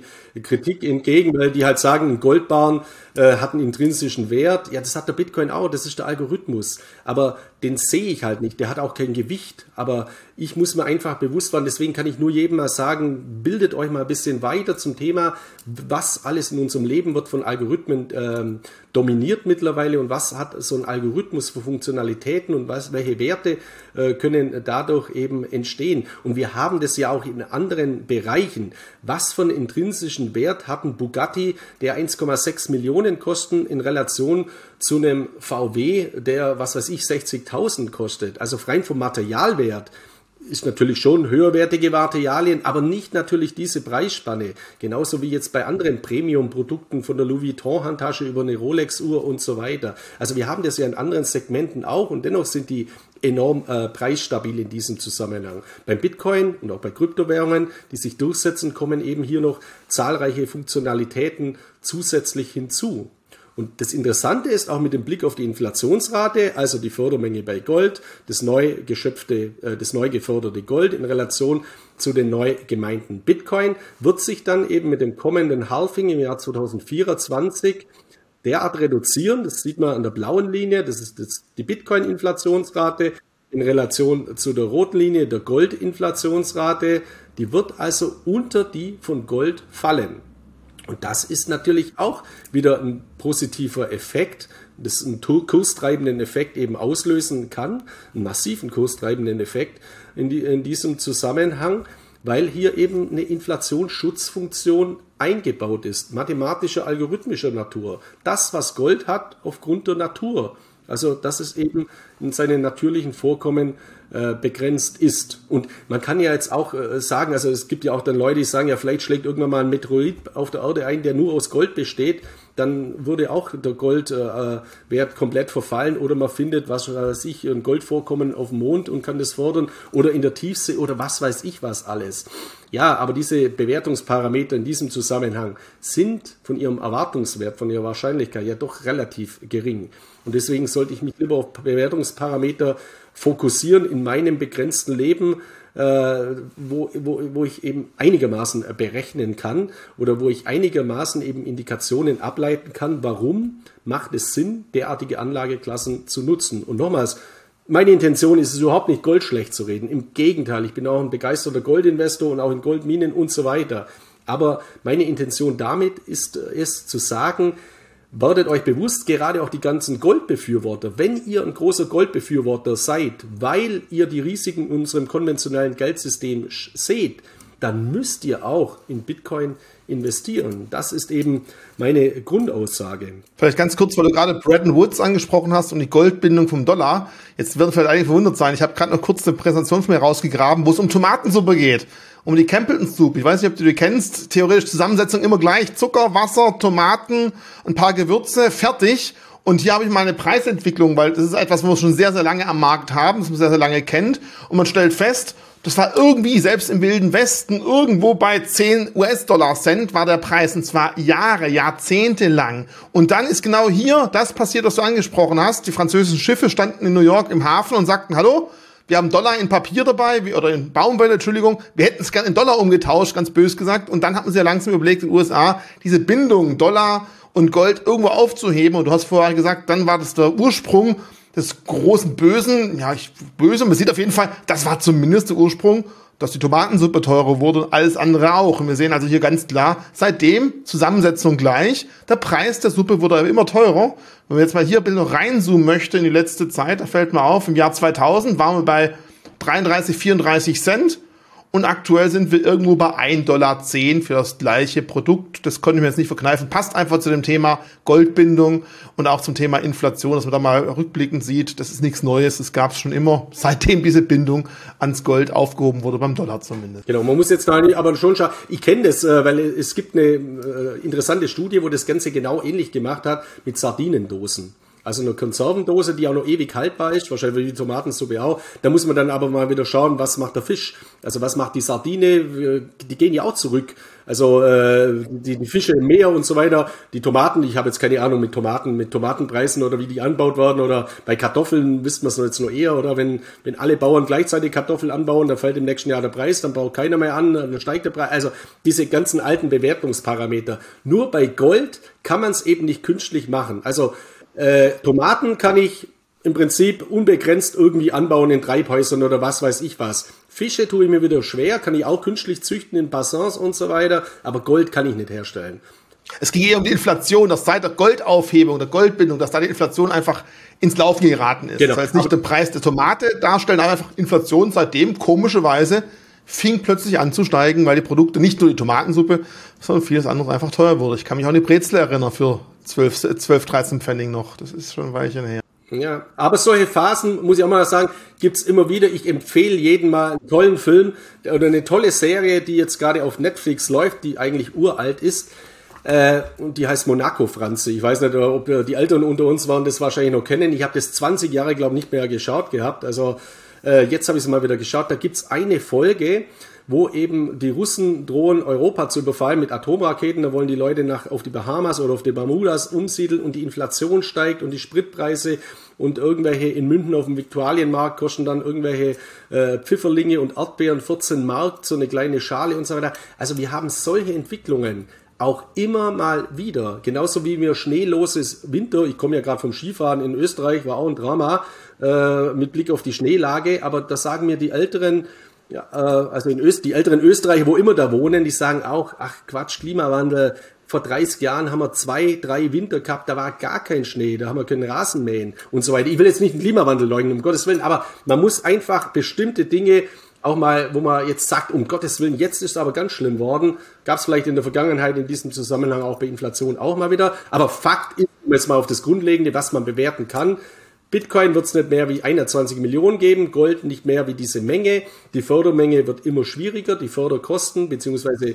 der Förderaufwand wird immer schwieriger und aus Grund dieser Inflationsrate kann man das eben sehr, sehr gut ableiten. Und wenn man jetzt diese Bewertungsparameter hernimmt, diese 3% äh, Bitcoin in Relation zu Gold, und man sagt, eines Tages hat Gold und der Bitcoin eine identische Bewertung, also eine Parität von der Bewertung, so wie ein Dollar ein äh, Euro ist, was wir ja vor kurzem auch mal hatten, oder ein Schweizer Franken ein Euro, was wir auch hatten.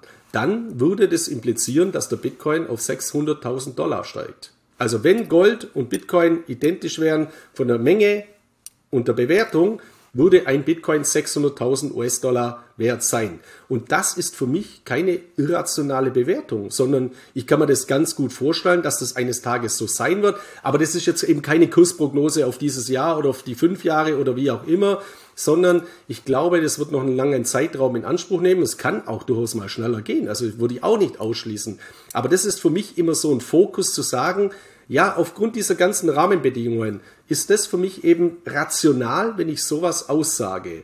Und dann ist es aber irrational, ob ich jetzt den Bitcoin bei 16, bei 18, bei 22 oder bei 15 kaufe wenn ich eben so eine Sichtweise in diesem Zusammenhang eben äh, vertrete. Also das mal äh, diese, äh, diese Studie von Capriol Investments, die ich eben sehr, sehr gut finde in diesem Zusammenhang. Nochmals, ich habe keine Prognose jetzt, der Bitcoin steigt jetzt äh, schnell auf 600.000 Dollar oder relativ bald, aber rein von der Bewertung, Parametern ist meine Aussage, der Bitcoin ist in Relation zu Gold massiv attraktiv bewertet massiv attraktiv bewertet. Wie du jetzt den Titel bekommst, Markus Miller Kursprognose Bitcoin bei 600.000 Dollar. Ich muss mal überlegen. Nein, Platz beiseite. Ich weiß, das machen wir zum Glück nicht. Das Schreierische haben wir nicht haben wir nötig. Aber vielleicht noch ganz kurz, um den Gedanken zu Ende führen, wenn es eine Parität gibt, wenn vielleicht Goldinvestoren auf Bitcoin switchen, kann es natürlich auch sein, nicht nur der Bitcoin muss extrem steigen, vielleicht kommt auch Gold ein Stückchen zurück und sie treffen sich irgendwo in der Mitte. Auch das kann natürlich sein. Aber da haben wir jetzt genug in die Kristallkugel geschaut. Lass uns doch erstmal schauen zum Thema Blockchain-Welt. Was tut sie denn gerade? Wir haben gerade in Davos das Treffen der bekannten Politiker und der Reichen und Mächtigen. Hat sich da irgendwas Neues ergeben, wo du sagst, da soll auf jeden Fall darüber berichten oder was hast du aus der Ecke noch mitgebracht? Ja, habe ich einiges, einen Punkt, den könnte ich aber jetzt auch in den nächsten Punkt bringen. Was gibt's Neues? Wobei so Neues ist aber zum, zum, zum Gold nochmal. Was, was ich, ich habe vor kurzem mal einen Bericht geschrieben oder vor, vor zwei Jahren schon mal äh, zu einem Purse Mint Gold Token. Also das ist ein Token, der von der staatlichen Münzprägeanstalt in Australien herausgegeben wurde, ist nur auf einer äh, Kryptobörse äh, handelbar, aber der ist eben auf ein großes Interesse bei vielen Lesern äh, gestoßen. Äh, das haben äh, viele dann auch eben umgesetzt. Das ist ein Ethereum-Token, also ein ERC20-Token, der auf der Blockchain von Ethereum läuft. Und diese Dinge, die auch mit der Tokenisierung zusammenhängen, das wird auch zunehmen. Also, dass man Gold jetzt eben nicht über Finanzderivate, ETFs oder beziehungsweise also Exchange Traded Products kauft, wo jetzt physisch hinterlegt sind oder Papiergold sind, wo eben nicht physisch hinterlegt sind, sondern dass man die über Token kauft. Also Gold-Token werden auch boomen. Und man kann eben auch Gold dann über die Blockchain kaufen. Also bei diesem Pulse Mint Gold Token, PMGT, ist es so, das Gold liegt in Australien im Safe und ich kann über meine Wallet über meinen Ledger einen ERC20-Token in der Gegend herumschicken. Und wenn das Adaptionen erfährt, dann kann man Gold auch ganz schnell wie eine Kryptowährung als Währung einsetzen. Und es gibt weitere Gold-Token, die in diesem Zusammenhang eben auch attraktiv sind. Kann man kann sich jedem mal anschauen. Ähm, ein Pax Gold-Token, sage ich jetzt mal in diesem Zusammenhang beispielsweise, der sich auch schon ähm, oder der auch schon eine enorme Nachfrage in diesem Zusammenhang hat. Also es war auch so eine Erfahrung von der Edelmetallmesse, als ich dieses Thema dann aufgegriffen habe, dass Blockchain auch kombinierbar ist mit Edelmetallen. Und ich bin überzeugt, in ein paar Monaten, Jahren wird es eben auch auf, äh, von, von größeren Anbietern derartige Goldtoken geben. Und ich sage es ja immer bei euch ja auch, bei der Börse Stuttgart, Ihr habt Euwax Gold 1 und Euwax Gold 2. Ihr habt eine BSDEX, also eine, Blockchain-Börse. Ihr habt Bison. Warum solltet ihr nicht irgendwann mal einen Gold-Token äh, über BSDEX anbieten in diesem Zusammenhang als Der vielleicht sogar ab einer gewissen Menge physisch auslieferbar ist, weil das Gold ja wirklich physisch vorhanden ist. Also die Zukunft wird vieles Neues bringen. Ich bin sehr gespannt. Ich glaube, vieles, an das denken wir noch gar nicht, was alles möglich ist. Genau, aber das sind eben auch Funktionalitäten, die Blockchain-Anwendungen in diesem Zusammenhang fördern. Und äh, ich finde es auch eben hoch attraktiv, dass man diese Möglichkeiten hat. Ich weiß auch übrigens von der Liechtensteinischen Bank, ähm, die Pressemitteilung ist aber leider noch nicht raus, aber ich äh, möchte jetzt da keine Namen nennen deswegen. Aber es ist momentan eine liechtensteinische Bank an dem Blockchain-Tokenisierungsprojekt mit Diamanten. Also es wird in relativ kurzer Zeit jetzt eben tokenisierte Diamanten über die Blockchain geben, wo also der Diamant physisch hinterlegt dann in Safe bei einer Liechtensteiner Bank liegt und ich kann das dann über einen Blockchain-Token investieren. Also auch eine super Möglichkeit für diejenigen, wo eben jetzt nicht Schmuck für die Frau kaufen oder für sie selber, sondern eben Diamanten auch als Anlageklasse sehen. Und so lässt sich das mit Immobilien und allem Möglichen auch äh, in Zukunft eben umsetzen, so dass die reale Welt mit der Blockchain-Token-Welt auch kombinierbar ist. Ja, jetzt aber zu dem Thema Davos, also beziehungsweise aktuelle Entwicklungen.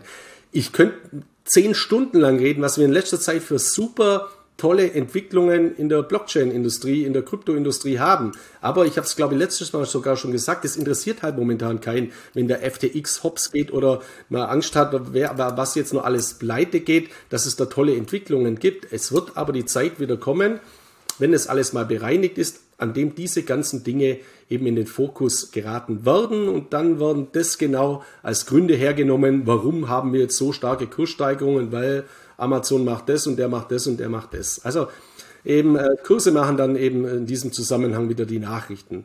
Und bei schlechten Kursen sucht man sich die schlechten Nachrichten und bei guten Kursen sucht man sich die guten Nachrichten.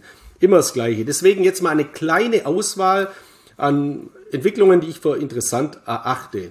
Thema Regulierung. Die Bank für, Inter äh, die Bank für internationalen Zahlungsausgleich, also die BIS, BIZ mit Sitz äh, in, in der Schweiz oder im englischen BIS, also Bank of International Settlements, mit Sitz in der Schweiz. Das ist die Zentralbank der Zentralbanken. Also die Notenbank der Notenbanken, über 60 Notenbanken sind hier angeschlossen. Die haben eben äh, immer in der Vergangenheit sehr, sehr negative äh, äh, Analysen auch gemacht zu Kryptowährungen, sehr, sehr starke Warnungen. Und deswegen ist es interessant, dass die BIZ eben aktuell globale Kryptobankenregeln schafft für Kryptowährungen. Weil das ist wiederum die Grundlage, dass die Banken am Krypto-Ökosystem überhaupt teilnehmen können. Wenn die BIS sagen würde, ihr macht das nicht, das ist verboten, das ist eine geächtete Anlageklasse, ja, das wäre schlecht, aber die BIS schafft eben Regulierungsstandards und deswegen ist das eine ganz, ganz tolle Entwicklung aus diesem Sektor, das eine Öffnung eben zeigt und wie wichtig Regulierung ist. Haben wir ja gesehen im letzten Jahr. Weil jetzt kommen ja wieder auch einige Crypto-Nerds, die eben sagen, ja, jetzt mischt sich die BIS ein und die Banken und die wollen das nicht und so weiter. Ohne Regulierung geht's nicht. Und das muss der letzte äh, Krypto-Investor im letzten Jahr eben gesehen haben, weil wir so einen Wildwestmarkt hatten mit solchen Exzessen und Skandalen. Wir brauchen Leitplanken. Wir brauchen grundlegende Leitplanken. Deswegen aus meiner Sicht diese Entwicklung bei der BIZ Kryptobankenregeln zu schaffen, ganz, ganz wichtig, weil dadurch die Banken die Möglichkeit haben, Kryptosysteme und somit auch Anwendungsmöglichkeiten, Investmentmöglichkeiten für ihre Kunden zu integrieren und dadurch wird natürlich die Marktbreite, das Potenzial enorm groß werden, weil dann auch viele Bankkunden eben die Möglichkeit haben, in Kryptowährungen zu investieren, eben dann auch durch Kooperationen von Banken wiederum mit Kryptobörsen oder bei einigen Bewertungen von Kryptobörsen glaube ich auch, dass wir in nächster Zeit Übernahmen sehen werden, dass eben mal eine BlackRock, eine JP Morgan, eine Goldman Sachs vielleicht mal so eine Kryptobörse dann kauft und integriert, weil die eben von der Bewertung auch sehr, sehr attraktiv ist. Also auch das sind interessante Entwicklungen. Dann haben wir im letzten oder vorletzten Jahr, weiß ich ja schon wieder gar nicht mehr ganz genau, immer diese El Salvador-Entwicklung gehabt. Ich glaube, das war das vorletzte Jahr, dass El Salvador, also ein total gescheiterter Staat, äh, der eigentlich bankrott ist, äh, mit vollkommenen Fehlsteuerungen und einem halbwahnsinnigen Präsidenten äh, Bitcoin kauft und viele aus dem Crypto-Space nehmen den irgendwie als Messias wahr. Ich überhaupt nicht, weil das ist für mich eine totale Fehlentwicklung. Das ist für mich auch so ein Sam Bankman-Fried, der wo eben da in seinem Space äh, macht, was er will. Das ist für mich Zentralisierung, wenn irgend so ein Präsident sagt, jetzt machen wir äh, sowas. Also es hat für mich eben, ist auch wie so ein Kryptoguru, nur eben als Präsident. Aber es gibt ein anderes Land in Südamerika, das eben in diesem Fall bemerkenswert ist, nämlich Brasilien, also die größte Volkswirtschaft in Südamerika.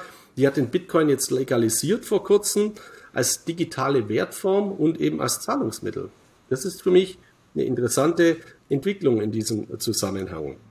Und ähm, wenn wir uns mal die, die, die, die Grafik anschauen, der Crypto-Hodler beziehungsweise der Crypto-Investoren, habe ich da auch nochmal eine Grafik mitgebracht, dann sehen wir eben auch, dass eben tendenziell mal zu äh, beobachten ist oder zu sehen ist, dass in bestimmten Ländern die starke, hohe Inflationsraten haben, also galoppierende Inflation, Argentinien hat äh, eine Inflationsrate Richtung 90 Prozent. Äh, die Türkei war bis vor kurzem bei 80 Prozent, dass dort die Menschen stark in Kryptowährungen investieren. Also die Türkei, die erste äh, Grafik, also beziehungsweise die erste Flagge eben mit diesem hohen Anteil von einem Viertel der Bevölkerung, genauso wie in Argentinien. Also gefallene Staaten, Staaten mit großen Problemen, da geht das Volk auch in Kryptowährungen. Warum? Ja, nicht, weil die jetzt auf einmal da rumzocken wollen oder ähnliches, sondern weil sie ihr Wert möchten. Also wer es als Inflationsschutz äh, sehen möchten, als Store of Value. Also das ist mal eine interessante Entwicklung. Aber es gibt natürlich auch enorm starke Länder, die eben überhaupt kein Problem haben mit Inflation. Da ist zum Beispiel hervorzuheben die Schweiz, wo eine extrem hohe äh, Krypto-Investitionsquote hat von 14,7 Prozent. Auch in Österreich beispielsweise relativ hoch mit 13 Prozent oder auch Kanada ist ein Land, äh, das jetzt relativ solide ist, genauso wie Australien, also wo auch wir sehr, sehr hohe äh, Quoten schon haben. Und aus meiner Sicht sind diese Quoten alle relativ bemerkenswert, wenn man sich mal die vergleicht mit den Aktienquoten, die wir in Deutschland haben. Also wir haben ja in Deutschland lange brachliegende Aktienquoten gehabt, dann kam die Telekom, dann kam Air Berlin und dann ging es nochmals wieder abwärts, weil viele enttäuscht waren. Dann kommt die Nullzinsphase, wo einige oder viele dann fast gezwungen äh, in Aktien gegangen sind. So Dividende ist der neue Zins oder ähnliches. Also unter diesen Voraussetzungen. Und das sind Prozesse, die über Jahrzehnte erfolgt sind. Und dennoch sind wir ein Land, Deutschland, mit einer relativ geringen Aktienkultur. Nach wie vor, wenn man es vergleicht jetzt mit Ländern, wie die USA, die ein anderes Vorsorgesystem haben, wo sie auch ähm, ja, bei, bei 45 Prozent und mehr die Aktienquoten liegen. Und jetzt haben wir ja die Entwicklungen, dass eben Christian Lindner von der FDP doch seine Aktienrente irgendwie mal äh, ja, durchsetzen könnte. Die Frage ist, wie, wie wird die dann umgesetzt? Und da fand ich so, das muss ich mal sagen, so interessant, da habe ich so ein Posting gesehen von jemand, äh, der hat dann die Tesla-Aktie, den Kursentwicklung der Tesla-Aktie der letzten Monate gezeigt und hat drüber geschrieben, also ein Politiker, viel Spaß mit eurer Aktienrente. Also es soll suggerieren, wie viel man verlieren kann. Ja, nur wenn ich halt die Tesla-Aktie nicht die letzten Monate zeige, wo sie eben äh, über 50 Prozent verloren hat, sondern die letzten fünf Jahre, wo sie ein paar hundert oder tausend Prozent gewonnen hat, wird es auch schon wieder ganz anders aussehen. Also, was ich damit sagen will, wir haben immer noch ein großes Problem in diesem Zusammenhang. Und warum sollte man nicht in Zukunft auch solche Wege gehen, wie es Fidelity macht in den USA, dass man den Leuten die Selbstverantwortung überlässt? dass man sagt, du kannst selber vorsorgen, wie du möchtest. Wenn du mit Gold das machen möchtest, mach's mit Gold. Wenn du es mit Bitcoin machen möchtest, mach's mit Bitcoin. Also die auch Crypto Pension Plans in ihre Systeme integriert haben. Und diese Freiheit die finde ich sehr, sehr gut als äh, liberaler äh, Mensch. Also weil Dann kann ich doch keinem mehr die Schuld zuschieben, warum es gerade falsch gelaufen ist. Aber du hast recht, die Anzahl der Aktionäre in Deutschland, ist gerade eine neue Grafik rausgekommen vom Deutschen Aktieninstitut, ist jetzt im letzten Jahr auf 12,9 äh, Millionen Bürger direkt über Aktien oder auch indirekt über Fonds gestiegen, ist natürlich, wenn man sich die ganze Zahl der Bürger betrachtet, sehr, sehr gering. Und auch zum Thema Aktienrente, die soll ja erstmal auf Pump finanziert werden. Ich glaube, die ersten 10 Milliarden sollen als Kredit aufgenommen werden. Besser als nix. Nicht um vielleicht für jeden Vorteil über Leverage seine Aktiengeschäfte zu tätigen, aber wenn man halt fast keine Zinsen zahlt, kann man sich's leisten. Aber nochmal zurück zu der Grafik hier. Im Vorgespräch, bevor ich aufs Aufnahmeknöpfchen gedrückt habe, hast du mir irgendwas gesagt von wegen, dass die Anzahl der die Bitcoin-Shrimps, der Besitzer, also wie viele Bitcoins diese besitzen, angestiegen sind in letzter Zeit. Hat es damit zu tun, weil einfach in diesen Ländern auch eben nicht zwei, drei große sitzen und eben ganz viele kleine und die insgesamt halt, zwar jeder ein Shrimp für sich ist, aber insgesamt doch halt ein gewisses Volumen an Bitcoin dort verwahrt, hinterlegt ist bei diesen kleineren Adressen? Ja, ist auch ein Mitgrund. Es haben natürlich im Zuge dieser dieser Kursrückgänge auch einige Wale abgegeben. Mittlerweile kann man eben sagen, dass große Wallets auch wieder äh, zukaufen, aber es ist ein sehr, sehr positives Signal, dass Bitcoin Shrimps, also Kryptowährungsinhaber, die weniger als einen Bitcoin haben, äh, so massiv angestiegen sind oder auf neue äh, Rekordstände angestiegen sind, weil das ist ein Indikator oder das ist nicht ein Indikator, sondern das ist ein Beleg dafür, dass der Bitcoin in seiner Verteilung auf immer breitere Füße gestellt wird. Natürlich hat es noch einige Wallets, die ein massives Klumpenrisiko darstellen. Aber in der Anfangsphase von einem Wert oder auch von einem Unternehmen ist es ja immer so. Wer hat am Anfang die meisten Apple-Aktien, Microsoft-Aktien oder Amazon-Aktien gehalten? Das waren eben halt Steve Jobs äh, oder Jeff Bezos oder Bill Gates, bis die dann irgendwann mal eben sukzessive auch verkauft haben. Es gibt es übrigens auch jetzt bei, bei, bei, bei Tesla auch zu beobachten also Elon Musk kauft dann irgendwie Twitter für 40 Milliarden oder 42 Milliarden, muss Steuerschulden zahlen, äh, verkauft Tesla-Aktien. Das ist natürlich kurzfristig mal auch negativ von Tesla-Kurs, wenn da derjenige, der am meisten hat, immer verkauft. Aber dennoch verbreitert sich eben äh, also wird es auf immer mehr Schultern verteilt und das ist dann wiederum als äh, positiv äh, zu, zu bewerten in diesem Zusammenhang. Und diese Zunahme der Bitcoin-Shrimps zeigt eben auch, es ist klar, in der Türkei oder in Argentinien, also in so stark gefallenen Ländern, wo große Probleme haben, ich habe es nur in der Zusammenhang, glaube ich, in der Fußball-Weltmeisterschaft mal gesehen, was da so ein, so ein Arbeiter äh, verdient in Argentinien. Das sind ja, äh, das sind ja bei uns, also würde man da nicht mal seine Nebenkosten zahlen äh, können. Also, dass die jetzt da nicht ein paar tausend Dollar in Bitcoin investieren können, sondern vielleicht 10, 20, 30 Dollar und das ist eine enorme Summe oder gerade in Afrika, in vielen Ländern in Afrika, das sind eben dann das auf viele breite Schultern verteilt. Und deswegen ist es nicht nur beim Bitcoin so wichtig, dass wir Innovationen haben mit Bezug auf das Lightning Network, dass eben über Lightning eine Transaktion ein Millibruchteil einer Fee, einer Transaktionsgebühr kostet, wie wenn ich über die konventionelle Bitcoin-Blockchain einen Bitcoin übertrage oder ein paar Satoshis übertrage, also dass ich einen Kaffee zahle und der Kaffee kostet 2,50 Euro und die Übertragung kostet 7 Dollar, also oder 2 Dollar und 7 Dollar, sondern dass das halt nur ein Bruchteil ist. Und genauso ist es wichtig, dass eben Ethereum, die Blockchain-Migration erfolgt ist auf Proof of Stake, weil dadurch eben ein Weltcomputer entstanden ist, um auf das Thema mal zurückzukommen, wo auch in Afrika, in Südamerika und in vielen armen Ländern Asiens eben kleine Leute äh, an diesem System teilnehmen können, mit einer Wallet sogar Staking Services mit 5 Dollar äh, umsetzen können und hier eben auch an dieser Finanzwirtschaft partizipieren können, die ansonsten überhaupt keine Chance haben, irgendwo ein Bankkonto zu bekommen.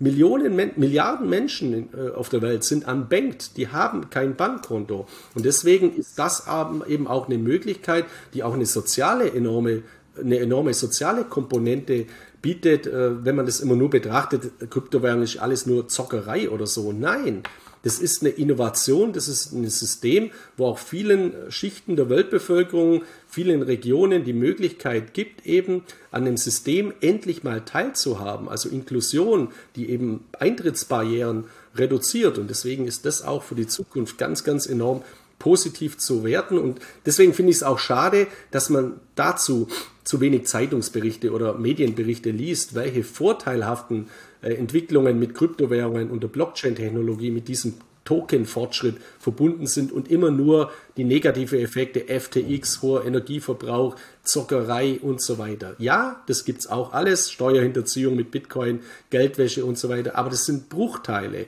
in diesem Zusammenhang und die, die positiven Entwicklungen im groben Ganzen und mit Blick auf die Zukunft überwiegen eben für mich äh, ganz, ganz stark. Ich nehme jetzt mal eine Frage oder einen Kommentar vorweg, der sicher kommen wird. Wo ist denn für dich der große Unterschied zwischen El Salvador, Bitcoin-Einführung als Zahlungsmittel und Legalisierung von Bitcoin als Zahlungsmittel in Brasilien. Weil viele könnten ja sagen, ist doch irgendwo das Gleiche. Oder kommt es eben, wie man das eingeführt hat und wie populistisch man das nach vorne getragen hat. Das ist der große Unterschied für dich. Ja, es gibt mehrere große Unterschiede. Zum einen mal die Größe. Also äh, Brasilien ist die größte Volkswirtschaft äh, Südamerikas. El Salvador dürfte wahrscheinlich die kleinste sein oder eine, ich weiß nicht, eine der, der kleineren Volkswirtschaften. Dann natürlich auch mit Bezug ja, Brasilien hat auch große Probleme, auch in der äh, Demokratiebestrebungen, aber dennoch hat äh, Brasilien natürlich ein, ein gewachs, äh, eine, eine gewachsene Demokratiebewegung mit einem Parlament, wo auch Präsident jetzt mal abgewählt wird und so weiter in diesem Zusammenhang. Und El Salvador kommt mir halt immer so vor, da gibt es so einen Diktator, ist, also wie mit, mit, äh, mit, mit, äh, mit diesem äh, Präsidenten, ich glaube ja auch ein Wirtschaftsminister ist ja irgendwie ein Cousin von ihm, der da eingesetzt wurde. Ich habe mir jetzt den Fall schon länger nicht mehr angeschaut.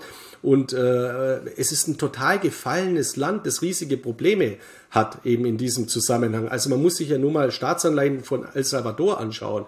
Das sind praktisch Junkbonds, also totale Junkbonds, komplett ins Bodenlose gefallen. Und El Salvador macht es eben nicht aus einer Position der Stärke heraus, sondern aus einer Position der kompletten Ausweglosigkeit.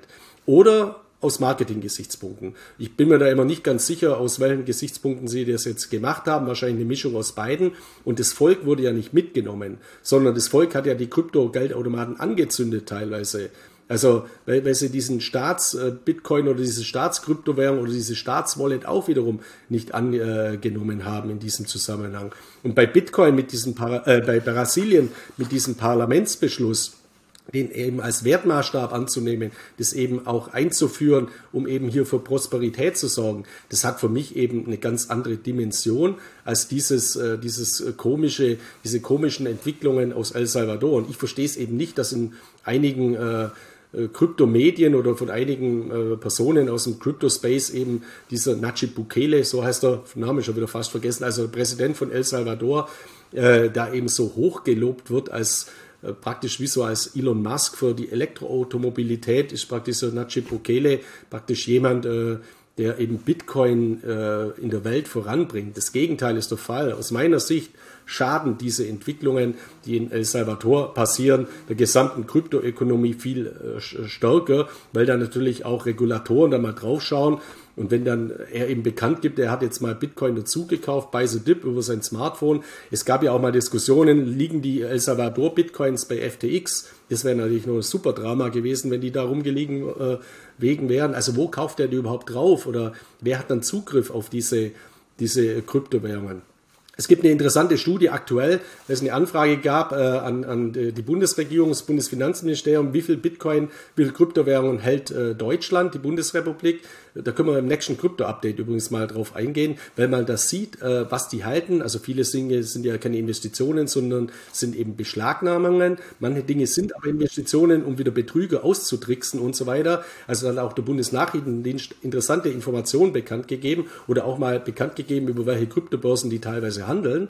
Also ist interessant, da kann man auch viel herauslesen, aber das hat halt Hand und Fuß, weil es ins System integriert ist. El Salvador eben nicht und Brasilien auch weit stärker eben in diesem Zusammenhang ins System integriert ist. Und wir haben ja auch hier in Europa zum Beispiel in der Schweiz auch eine direkt, ähm, direkte Demokratie, wo einzelne Kantone, wie beispielsweise der Kanton Zug, ja auch solche Entwicklungen machen, die sagen, okay, man kann seine Steuern auch mit Bitcoin bezahlen. Es gibt auch in Amerika einzelne Bundesstaaten, die kryptofreundlicher sind, da auch eben derartige Entwicklungen herrschen. Aber das ist eben eingebettet in eine gesunde Struktur und nicht so aus der Not heraus geboren äh, wie in El Salvador. Ich habe jetzt mal zum Spaß nebenher ganz kurz mehrere El Salvador Staatsanleihen angeschaut. Die sind halt auf Dollarbasis notiert, nicht auf Bitcoin, was es einfach noch nicht gibt. Und gerade, also im letzten Sommer hat es halt extrem federn lassen müssen. Da ging sie bis auf 62 Prozent runter. Das heißt, ich habe 1000 Dollar dafür gezahlt und hätte hier noch 600 2 dafür bekommen. 620, äh, Verzeihung, die haben sich ja wieder halbwegs gut erholt. So sieht das Bild insgesamt aus. Aber da hat das Dollarrisiko und die müssen halt zum Teil 6, 7, 8, 9 Prozent Zinsen zahlen. Das sieht man halt schon, wie riskant diese Produkte sind, was sonst wird keiner diese Produkte kaufen bei solchen hohen Zinsen. Also da müssen sie einfach irgendwie locken und dementsprechend überhaupt die Anleihen an den Markt zu bringen. Damit schließen wir aber mal El Salvador vielleicht ab und gucken mal oder gucken oder fragen nach, was denn in Davos sonst noch so zum Thema Krypto, Blockchain, Metaverse, was auch immer äh, rausgekommen ist. Gibt es da noch irgendwas, wo du sagen kannst, da sollte man auch mal genau ein Augenmerk drauf halten? Ja, also das Thema, das Thema Metaverse war ja mit Sicherheit auch die letzten zwei Jahre massiv gehypt, natürlich auch gerade angetrieben durch Facebook, durch die Umbenennung in Meta Platforms Inc. Äh, und ähm, dass viele Unternehmen eben hier Projekte lanciert haben und jetzt ist natürlich viel Fantasie, viel Euphorie, viel Zukunftsmusik komplett ausgepreist und sehr, sehr viel Ernüchterung entstanden. Auch die großen Big Tech-Konzerne wie Meta beispielsweise haben eben massiv Mitarbeiter entlassen müssen, haben enorme, exorbitante hohe Forschungskosten in diesem ganzen Meta-Blockchain-Bereich, wo eben noch keine Erträge anfallen. Und in Zeiten, wo die Zinsen niedrig waren und die Stimmung gut, ist das alles ganz gut verkraftbar. Jetzt schlägt es natürlich voll durch. Dennoch ist dieses Metaverse-Thema eben nicht tot oder auch dieses Web3-Thema. Also das neue Internet, die neue Generation eines Internets, das auf der Blockchain basiert. Und auf dem Weltwirtschaftsforum in äh, Davos äh, ist es eben so, dass hier auch eine eigene Metaverse-Launch in diesem Jahr eben äh, durchgeführt wurde. Und es waren einige Blockchain-Experten in diesem Zusammenhang auch äh, vorhanden oder auch einige Blockchain-Projekte in diesem Zusammenhang ähm, selbst vorhanden, wie zum Beispiel Polygon und äh, Matic, also Polygon mit der Kryptowährung Matic in diesem äh, Zusammenhang. Und äh, was ich halt interessant finde, natürlich werden in Davos die grundlegenden Probleme und Entwicklungen in der Welt äh, diskutiert, die in diesem Jahr natürlich auch wieder im Zusammenhang stehen mit dem Krieg äh, in der Ukraine. Aber die grundlegenden Globalisierungsfragen und Globalisierungsthemen, das sieht man auch, wenn man sich die Agenda in Davos, in Davos anschaut, die wird eben auch transformiert in Digitalisierungsfragen, weil eben das, die Ära, das Zeitalter der Globalisierung jetzt von seiner Dynamik nicht nur massiv abgeflacht ist, sondern eigentlich zurückgedreht wird. Also viele Unternehmen überlegen sich jetzt ja auch mittlerweile, ob sie nicht irgendwo in der Region oder vor Ort produzieren und nicht mehr irgendwelche Lieferketten eben nutzen müssen von äh, China heraus oder von, äh, von Staaten, wo es jetzt eben auch Probleme gibt. Und ein großer Bestandteil dessen ist eben die Digitalisierung, dass eben die Digitalisierung stärker in den Fokus rückt. Und da werden auch eben die Großkonzerne, die Technologiekonzerne davon partizipieren und genauso wie auch eben die gesamte ja, äh, Blockchain-Ökonomie. Und ich habe da noch ein paar andere äh, Themen in diesem Zusammenhang. Also dezentrale Applikationen sind ja aus meiner Sicht eine der größten Anwendungsmöglichkeiten der Blockchain-Technologie in der Zukunft. Und hier ist es eben so, dass aktuell oder vor kurzem Nike, Meta, Disney und Starbucks auch die Blockchain-Technologie einsetzen. Interessanterweise auch wiederum die Blockchain-Technologie von Polygon, also von Matic. Also Polygon, deswegen hat sich der Polygon Kurs auch relativ gut gehalten oder teilweise sogar sehr, sehr positiv entwickelt in diesem Zusammenhang. Und äh, eine weitere interessante Kooperation, die aktuell bekannt geworden ist, betrifft eine Blockchain, die auch massiv gelitten hat von ihrem Kurs im vergangenen Jahr. Das ist nämlich Avalanche. Und die haben eben eine Partnerschaft geschlossen mit zwei E-Commerce-Giganten, nämlich zum einen mit Amazon und zum einen mit, Spot, äh, mit nicht mit Spotify, mit Shopify, also dem E-Shop-Betreiber, Verhändler aus Kanada. Finde ich auch eine ganz, ganz interessante Entwicklung. Und das sind jetzt nur Beispiele.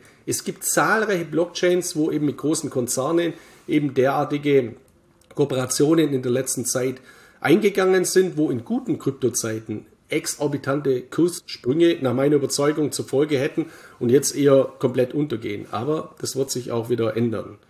Und auf der anderen Seite in Bezug auf die Anwendungsmöglichkeiten sind auch enorme Fortschritte zu verzeichnen. Da nur mal ein Beispiel von Ledger, also von der Hardware Wallet.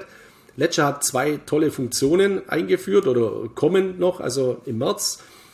Ähm, einmal, was schon eingeführt ist, was jeder auch äh, jeder Ledger-User kostenlos nutzen kann, ist eine Virtual Crypto Card bei Ledger. Also eine virtuelle Bankkarte, eine virtuelle Karte, die man eben einsetzen kann über den Ledger für Zahlungen. Also somit ist ein Ledger nicht nur ein Tresor für Private Keys und Recovery Seats, sondern man kann es auch als Zahlungsverkehrssystem in der Zukunft einsetzen. Und ich persönlich, ich nutze enorm viel virtuelle Einwegkreditkarten, also Wegwerfkreditkarten. Warum? Man muss sich mal bewusst werden, was passiert denn eigentlich bei Mobile Payment Zahlungen, bei virtuellen Kreditkarten. Da wird immer ein Token generiert, ein Einmal-Token im Hintergrund. Also bei jeder Mobile Payment Zahlung wird auch ein Token generiert, also eine kryptografische Verschlüsselung. Nur dieser Token ist ja nicht auf einer Kryptobörse handelbar, sondern der wird einmal als Sicherheitsstandard generiert. Und ich setze zum Beispiel äh, virtuelle Kreditkarten sehr häufig dahingehend ein, wenn ich irgendwo im Internet einkaufe oder bei Shops, wo ich das erste Mal einkaufe oder noch gar nie eingekauft habe, weil sollte es hier zu einem Problem kommen oder gar zu einer Datenveruntreuung, dann muss ich halt nicht meine Kreditkarte sparen oder mich darum kümmern, dass das Geld wieder zurückkommt oder sonst was, sondern das ist eine Einwegkreditkarte. Derjenige, der mir diesen Token klaut, also oder äh, zweckentfremdet, der kann damit nichts einfangen. Das ist genau einmal nutzbar. Ich nutze das übrigens auch für meine Kinder, also meine Tochter, denen gebe ich auch immer so Einwegkreditkarten, da kann sie dann halt einmal einkaufen. Das ist, äh, also da schützt man sich selber, man schützt selber das Kind auch, falls da irgendeine Zweckentfremdung kommt. Und genau das macht jetzt eben Ledger auch, dass es eben auf seine Hardware-Wallet derartige virtuelle Einwegkreditkarten oder Einwegkartenfunktionen integriert, sodass man damit auch zahlen kann. Also dass man nicht nur die Wertaufbewahrungsfunktion von Kryptowährungen nutzen kann, sondern eben auch die Zahlungsverkehrsfunktionen. Und dann ein weiterer Meilenstein ist eben eine neue Hardware-Wallet der neuen Generation, die Ledger auf den Markt bringen wird mit dem Ledger Stacks, der oder Stacks, der eben im März dann herauskommen wird. Der sieht so aus. Wenn man Ledger bislang kennt, weiß man, das ist ein bisschen größerer USB-Stick mit zwei Knöpfen oder mit zwei Buttons oben, einen ganz, ganz kleinen Display und es ist schon, wenn man das das erste Mal nutzt, relativ ja, diffizil das äh, zum, zu bedienen. Wenn man das mal gewohnt ist und häufiger macht, überhaupt kein Problem. Aber von der Benutzerfreundlichkeit, von der User Experience und der, also von diesen äh, Dingen ist es natürlich nicht zeitgemäß, eigentlich da äh, so herumhantieren zu müssen. Und äh, von dem praktikablen Einsatz beispielsweise, also wenn man dann den Ledger nutzt, eben auch mit einer virtuellen Kreditkarte für Zahlungsverkehrsfunktionen, klar kann man das alles über die App machen auf dem Smartphone, aber es ist auch jetzt nicht unbedingt State of the Art. Und deswegen bringt Ledger jetzt eben eine neue, eine neue Hardware-Wallet mit dem Ledger Stacks heraus, der eine Kreditkartengröße hat. Also dieses Bild, das sieht jetzt vielleicht aus wie, wie ein Handy, aber das ist die Größe von einer sehr dicken Kreditkarte. Und die hat von den Funktionalitäten, von der Bedieneroberfläche, von der Anwenderoberfläche ist es vergleichbar mit dem Amazon Kindle. Also mit diesen Büchern, äh, mit, mit, mit dem Gerät, wo man eben Bücher äh, lesen kann. Also das ist nicht wie ein, ja, genau, nicht, nicht wie ein Smartphone, aber das ist eben sehr, sehr angenehm äh, zu, zu lesen. Und man hat dann eben die gleichen Anwendungsmodalitäten und Anwendungsfunktionalitäten wie eben mit einem Smartphone. Also ich muss da nicht mit zwei Knöpfen rumdrücken, sondern ich klicke auf Ethereum und so weiter oder auf Solana, Bitcoin und so weiter und kann das eben ganz, ganz bequem nutzen, aber dennoch eben in der Größe von zwei, von der Stärke von zwei, drei äh, Kreditkarten und kann das eben dann eben auch mit äh, mir führen, natürlich mit einem PIN gesichert. Mein Recovery Seed habe ich dennoch äh, eben woanders gesichert, nicht dabei. Also falls es mir geklaut wird, gestohlen wird oder kaputt geht, wenn ich mit dem Ding ins Wasser falle oder was auch immer. Also finde ich auch einen enormen Fortschritt in Bezug auf die Hardware-Wallets. Das wird natürlich auch für viele interessant werden in diesem Zusammenhang. Also auch das ist ein ganz, ganz äh, wichtiger Entwicklungsschritt. Okay, vielleicht, die Frage wird sicherlich kommen, jetzt hast du schon kurzfristig angesprochen, virtuelle Kreditkarten, da gibt es wahrscheinlich, wenn man im Internet googelt, jede Menge Anbieter, wo man sich einfach entsprechend was raussuchen kann und dementsprechend das auch umsetzen kann. Genau so ist es. Also äh, ich kann es ja auch sagen, es ist jetzt kein Geheimnis. Es gibt äh, drei virtuelle Kreditkartenanbieter beziehungsweise drei Fintechs, äh, teilweise mit Vollbankstatus, die eben virtuelle Kreditkartenmöglichkeiten bieten. Das ist Revolut, das ist N26 Und äh, das ist Wise, früher bekannt unter TransferWise. Und ich nutze am meisten immer Revolut. Also ich finde Revolut in diesem Zusammenhang super. Also jeder, wo sich mal für virtuelle Kreditkarten interessiert, kann sich mal Revolut anschauen, aber auch äh, N26 oder äh, Wise, also früher TransferWise, super Dienstleister in diesem Zusammenhang als Ergänzung zu konventionellen Bankkonten oder zu, zu Brokern, Direktbanken, Discountbrokern und so weiter. Perfekt, vielen Dank. Das heißt also, nachdem Apps auf meinem Handy äh, total auswuchern, ich kaum noch Platz drauf habe und die doch so klein sind, aber einfach so viele, sind deiner Meinung nach äh, Dapps ähm, der nächste Schritt, was die Ökonomie wirklich antreiben könnte? Weil ich überlege, früher war für mich der PC das Einzige, wo ich irgendwas gekauft habe und jetzt ist ganz klar, das Handy für mich eins zu eins identisch wie ein PC, klar. Genau so ist es. Also man muss ja nur mal selber drauf schauen, was, äh, wie viele Apps habe ich ja auf dem äh, Smartphone drauf. Und äh, ich komme da später auch mal dazu, sich auch mal hinterfragen, jetzt nie, nicht nur auf den, äh, auf Space, also was die teilweise an an äh, Energie fressen beziehungsweise an, an, an Power äh, wegnehmen, macht es überhaupt Sinn, äh, allen möglichen blödsinnigen Apps drauf zu haben, weil das natürlich auch Risiken mit sich bringt, was ich mir alles herunterlade. Äh, dazu aber später mehr. Jetzt in diesem Zusammenhang, es steht außer Frage, dass wir einen boomenden App-Markt haben nicht nur in Deutschland, sondern weltweit. Deutschland war eher noch zurückhaltend in diesem Zusammenhang. Also wir sind ja immer so ein digitaler Nachzügler eigentlich mhm. in vielen äh, Segmenten. Aber in diesem Zusammenhang ist es eben so, dass wir jetzt äh, diese Bitcoin-Zahlen, äh, diese Bitkom-Zahlen aktuell veröffentlicht sehen, dass wir einen enormen Boom haben bei Apps, die die Menschen eben sich herunterladen auf ihre Smartphones und hier über App-Funktionalitäten nutzen. Und äh, Apple oder der Google Play Store, also der App Store bei Apple, bei iOS-Geräten oder bei Android-Geräten eben der Google, äh, der, der Play Store, äh, die profitieren davon natürlich als die Plattform, weil sie überall wieder ein bisschen was mitschneiden bei jeder Funktionalität und damit verdienen. Und deswegen, Steve Wozniak von Apple hat das ja vor einigen Jahren schon gesagt, äh, das Herz von Apple ist nicht das Smartphone oder die Smartwatch, sondern das ist dieser App Store. Also diese ganzen Funktionalitäten. Und das Herz von Ethereum ist dieser Depp Store, also die App Store äh, in diesem Zusammenhang. Und deswegen vergleiche ich eben auch, wie Steve Wozniak von Apple eben auch schon mal gemacht hat, Apple mit Ethereum in Bezug auf diese Funktionalitäten. Und äh, auf Ethereum werden eben dezentrale Applikationen laufen und diese Anwendungsgeräte, die sich eben auch weiterentwickeln, die werden deswegen auch in Zukunft einen großen Boom erfahren und davon gehe ich eben aus, dass dann eben eine Plattform wie Ethereum auch profitieren wird. Also die App sind für mich so ein Vorlaufindikator, also die App-Entwicklungen, die positiven App-Entwicklungen sind für mich Vorlaufindikatoren für die positiven, die möglicherweise positiven Vor äh, äh, Entwicklungen bei den dezentralen Applikationen. Weil wer heute ab, äh, zentrale Applikationen nutzt, der wird auch mit hoher Wahrscheinlichkeit in Zukunft dezentrale Applikationen nutzen.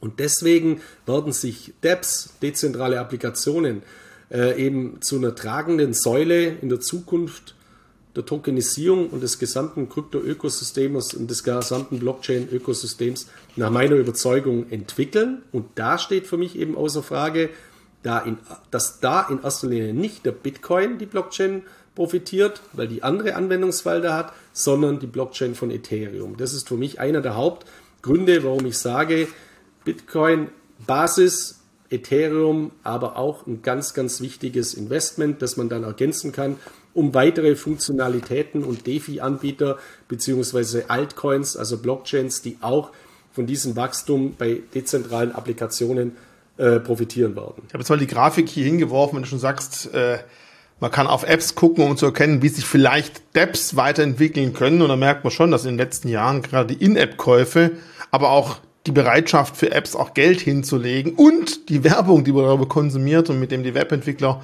äh, App-Entwickler auch Geld verdienen, alles nach oben steigt. Also das zeigt ja schon mal die Indikatoren äh, auf grün an, sage ich mal. Genau, genau so ist es. Also äh, es, das, das, das haben wir in anderen Bereichen eben auch derartige Entwicklungen gehabt, dass es bestimmte Vorläufer gibt, die dann eben in andere Abspaltungen aus, äh, äh, äh, sich weiterentwickelt haben. Und die Wahrscheinlichkeit, dass das im Bereich von Apps und Dapps so sein wird, ist aus meiner Sicht eben ganz, ganz enorm hoch, weil es eben auch viele Vorteile bietet.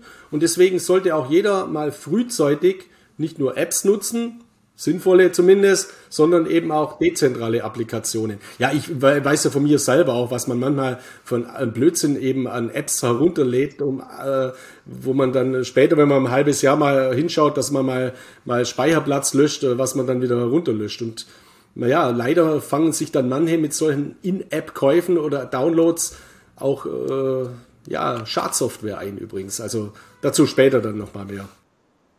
Aber zum Glück sieht man ja, welche App man wie lange nicht mehr benutzt hat. Dann bin ich auch einmal im Monat immer dran, sag, was war das eigentlich nochmal? Löschen, löschen, löschen. Ja, ich kenne es auch zu Genüge.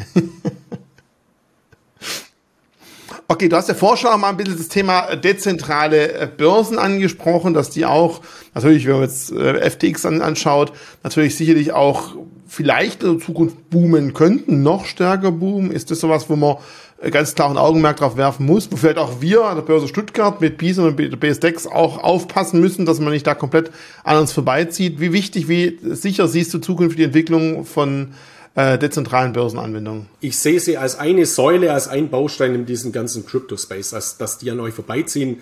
Das glaube ich nicht. Also das Rückgrat der Blockchain-Ökonomie, der Kryptobörsen sind ja weiterhin CEX, also Centralized äh, Exchanges, also zentralisierte Kryptobörsen wie Binance, wie Coinbase, wie äh, Kraken äh, und so weiter äh, in diesem Zusammenhang. Und äh, es ist ja nicht so, dass ihr jetzt äh, euch vor dezentralen Kryptobörsen abschottet, sondern ihr habt ja selber eine zum Handel äh, aufgenommen bei Bison, nämlich mit Uniswap. Also ein ERC20-Token in diesem Zusammenhang, der ja euch, bei euch auch somit in, investiert werden äh, kann. Für mich ist es so, die Grundlage meiner Empfehlung zur Nutzung von Kryptowährungen ist und bleibt die, als Basis Kryptobörsen zu wählen, die lizenziert sind. Habe ich ja vorher schon gesagt. Also nicht bei irgendwelchen Anbietern in Takatuka-Land ohne Lizenz, sondern hier in Deutschland, in Europa, die die entsprechenden Lizenzen und Zulassungen, allen voran auch in Bezug auf die Kryptoverwahrlizenz, haben, weil das schützt. Aber als weitere Ergänzung, als Baustein, als Zusatzbaustein, sollte man sich eben auch mit DEPs, also äh, mit dezentralen Applikationen und mit DEXs, mit dezentralen Exchanges, also mit dezentralisierten Kryptobörsen befassen. Und die wichtigste oder die bedeutendste in diesem Zusammenhang ist eben die dezentrale Kryptobörse von Uniswap, die man wiederum koppeln kann mit einer Self-Hosted Wallet, wie beispielsweise Metamask und Metamask lässt sich dann wiederum ansteuern über einen Ledger, also über eine Hardware-Wallet. Das hört sich jetzt für jemanden, wo das noch gar nicht gemacht hat, auch wieder mal furchtbar kompliziert an. Ich weiß, ist es aber nicht, aber es schafft auch Sicherheit. Das heißt, eine dezentrale Kryptobörse, da hat man kein Kontrahenten- oder Gegenparteienrisiko, wie bei FTX, dass die auf einmal hops geht und meine Coins sind weg und auch kein Verwahrrisiko, sondern äh, der Handel wird eben ausgeführt eben über Smart Contracts, also in, äh, intelligente Verträge. Und ich kann dann, wenn ich eine Kryptowährung kaufe, also wenn ich Ethereum über Uniswap äh, kaufe, dann eben die Ethereum direkt auch auf meine Ledger Wallet, also auf meine Hardware Wallet kaufen. Und ich habe keine Zentralinstanz in diesem Zusammenhang. Und deswegen ist diese Möglichkeit, für mich etwas, was immer mehr Investoren auch bewusst wird, diese Möglichkeiten zu nutzen. Man muss dann in Zukunft auch schauen, wie ist es dann mit der Regulierung. Äh, ich muss ja das Geld auch irgendwann mal wieder auscashen, wie ist dann mit den Mittelherkunftsnachweisen und so weiter. Also es ist jetzt kein Heilmittel zu sagen, ich nutze jetzt nur eine DEX und äh, später habe ich dann ein großes Problem, wenn ich die Schnittstelle wieder brauche zum Fiat-System, weil dann kommt die Bank oder der Anbieter, wo ich dann die Coins reinbringe, um sie in Fiat-Geld zu tauschen und sagt, ja Moment mal, wo kommt es her? Mittelherkunftsnachweis und so weiter. Also man kann das sehr, sehr gut integrieren aber man sollte sich eben frühzeitig damit mal befassen, weil eine DEX ist eben eine DEP, also eine dezentrale Applikation, die man in diesem Zusammenhang nutzt und mit sowas sollte man einfach mal anfangen. Deswegen jedem Krypto-Investor unter euch mal äh, der Hinweis, nutzt mal Uniswap. Also schaut euch mal Uniswap an. Wie funktioniert denn der Handel über eine dezentrale Applikation beziehungsweise über eine dezentrale Kryptobörse als weiterer Baustein in diesem ganzen Space. Und wenn man sich sowas immer mal wieder dazu baut, dann erweitert man auch sein Wissen. Wir haben das ja hier schon öfters mal gehabt, solche Praxisbeispiele. Ich habe ja mal gesagt, holt euch mal eine äh, Lightning Wallet, also befasst euch mal mit einer Lightning Wallet, also die Moon Wallet beispielsweise oder die Blue Wallet.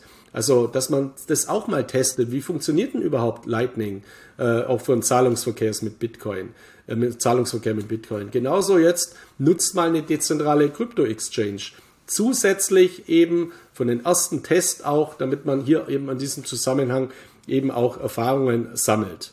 Und ähm, Wichtig ist äh, dieses, diese Thematik eben dahingehend, dass man sich ins Bewusstsein ruft, wie, wie wichtig es eben ist, die Hoheit selbst über seine Kryptowährungen zu haben. Ich weiß, wir haben das schon tausendmal hier gesagt, not your keys, not your coins, aber es gibt eben diesen Proof of Key Day, der auch jedes Jahr stattfindet, seit dem 3. Januar 2019. Trace Meyer hat den mal äh, ins, äh, ins Leben gerufen, also so ein äh, relativ bekannter Bitcoin-Podcaster, dass äh, man dafür sensibilisiert, kann ich, wenn ich es will, meine Kryptowährungen heute auf eine Wallet ziehen, beziehungsweise eben äh, das so verwalten, dass ich die Private Keys selbst in der Hand habe.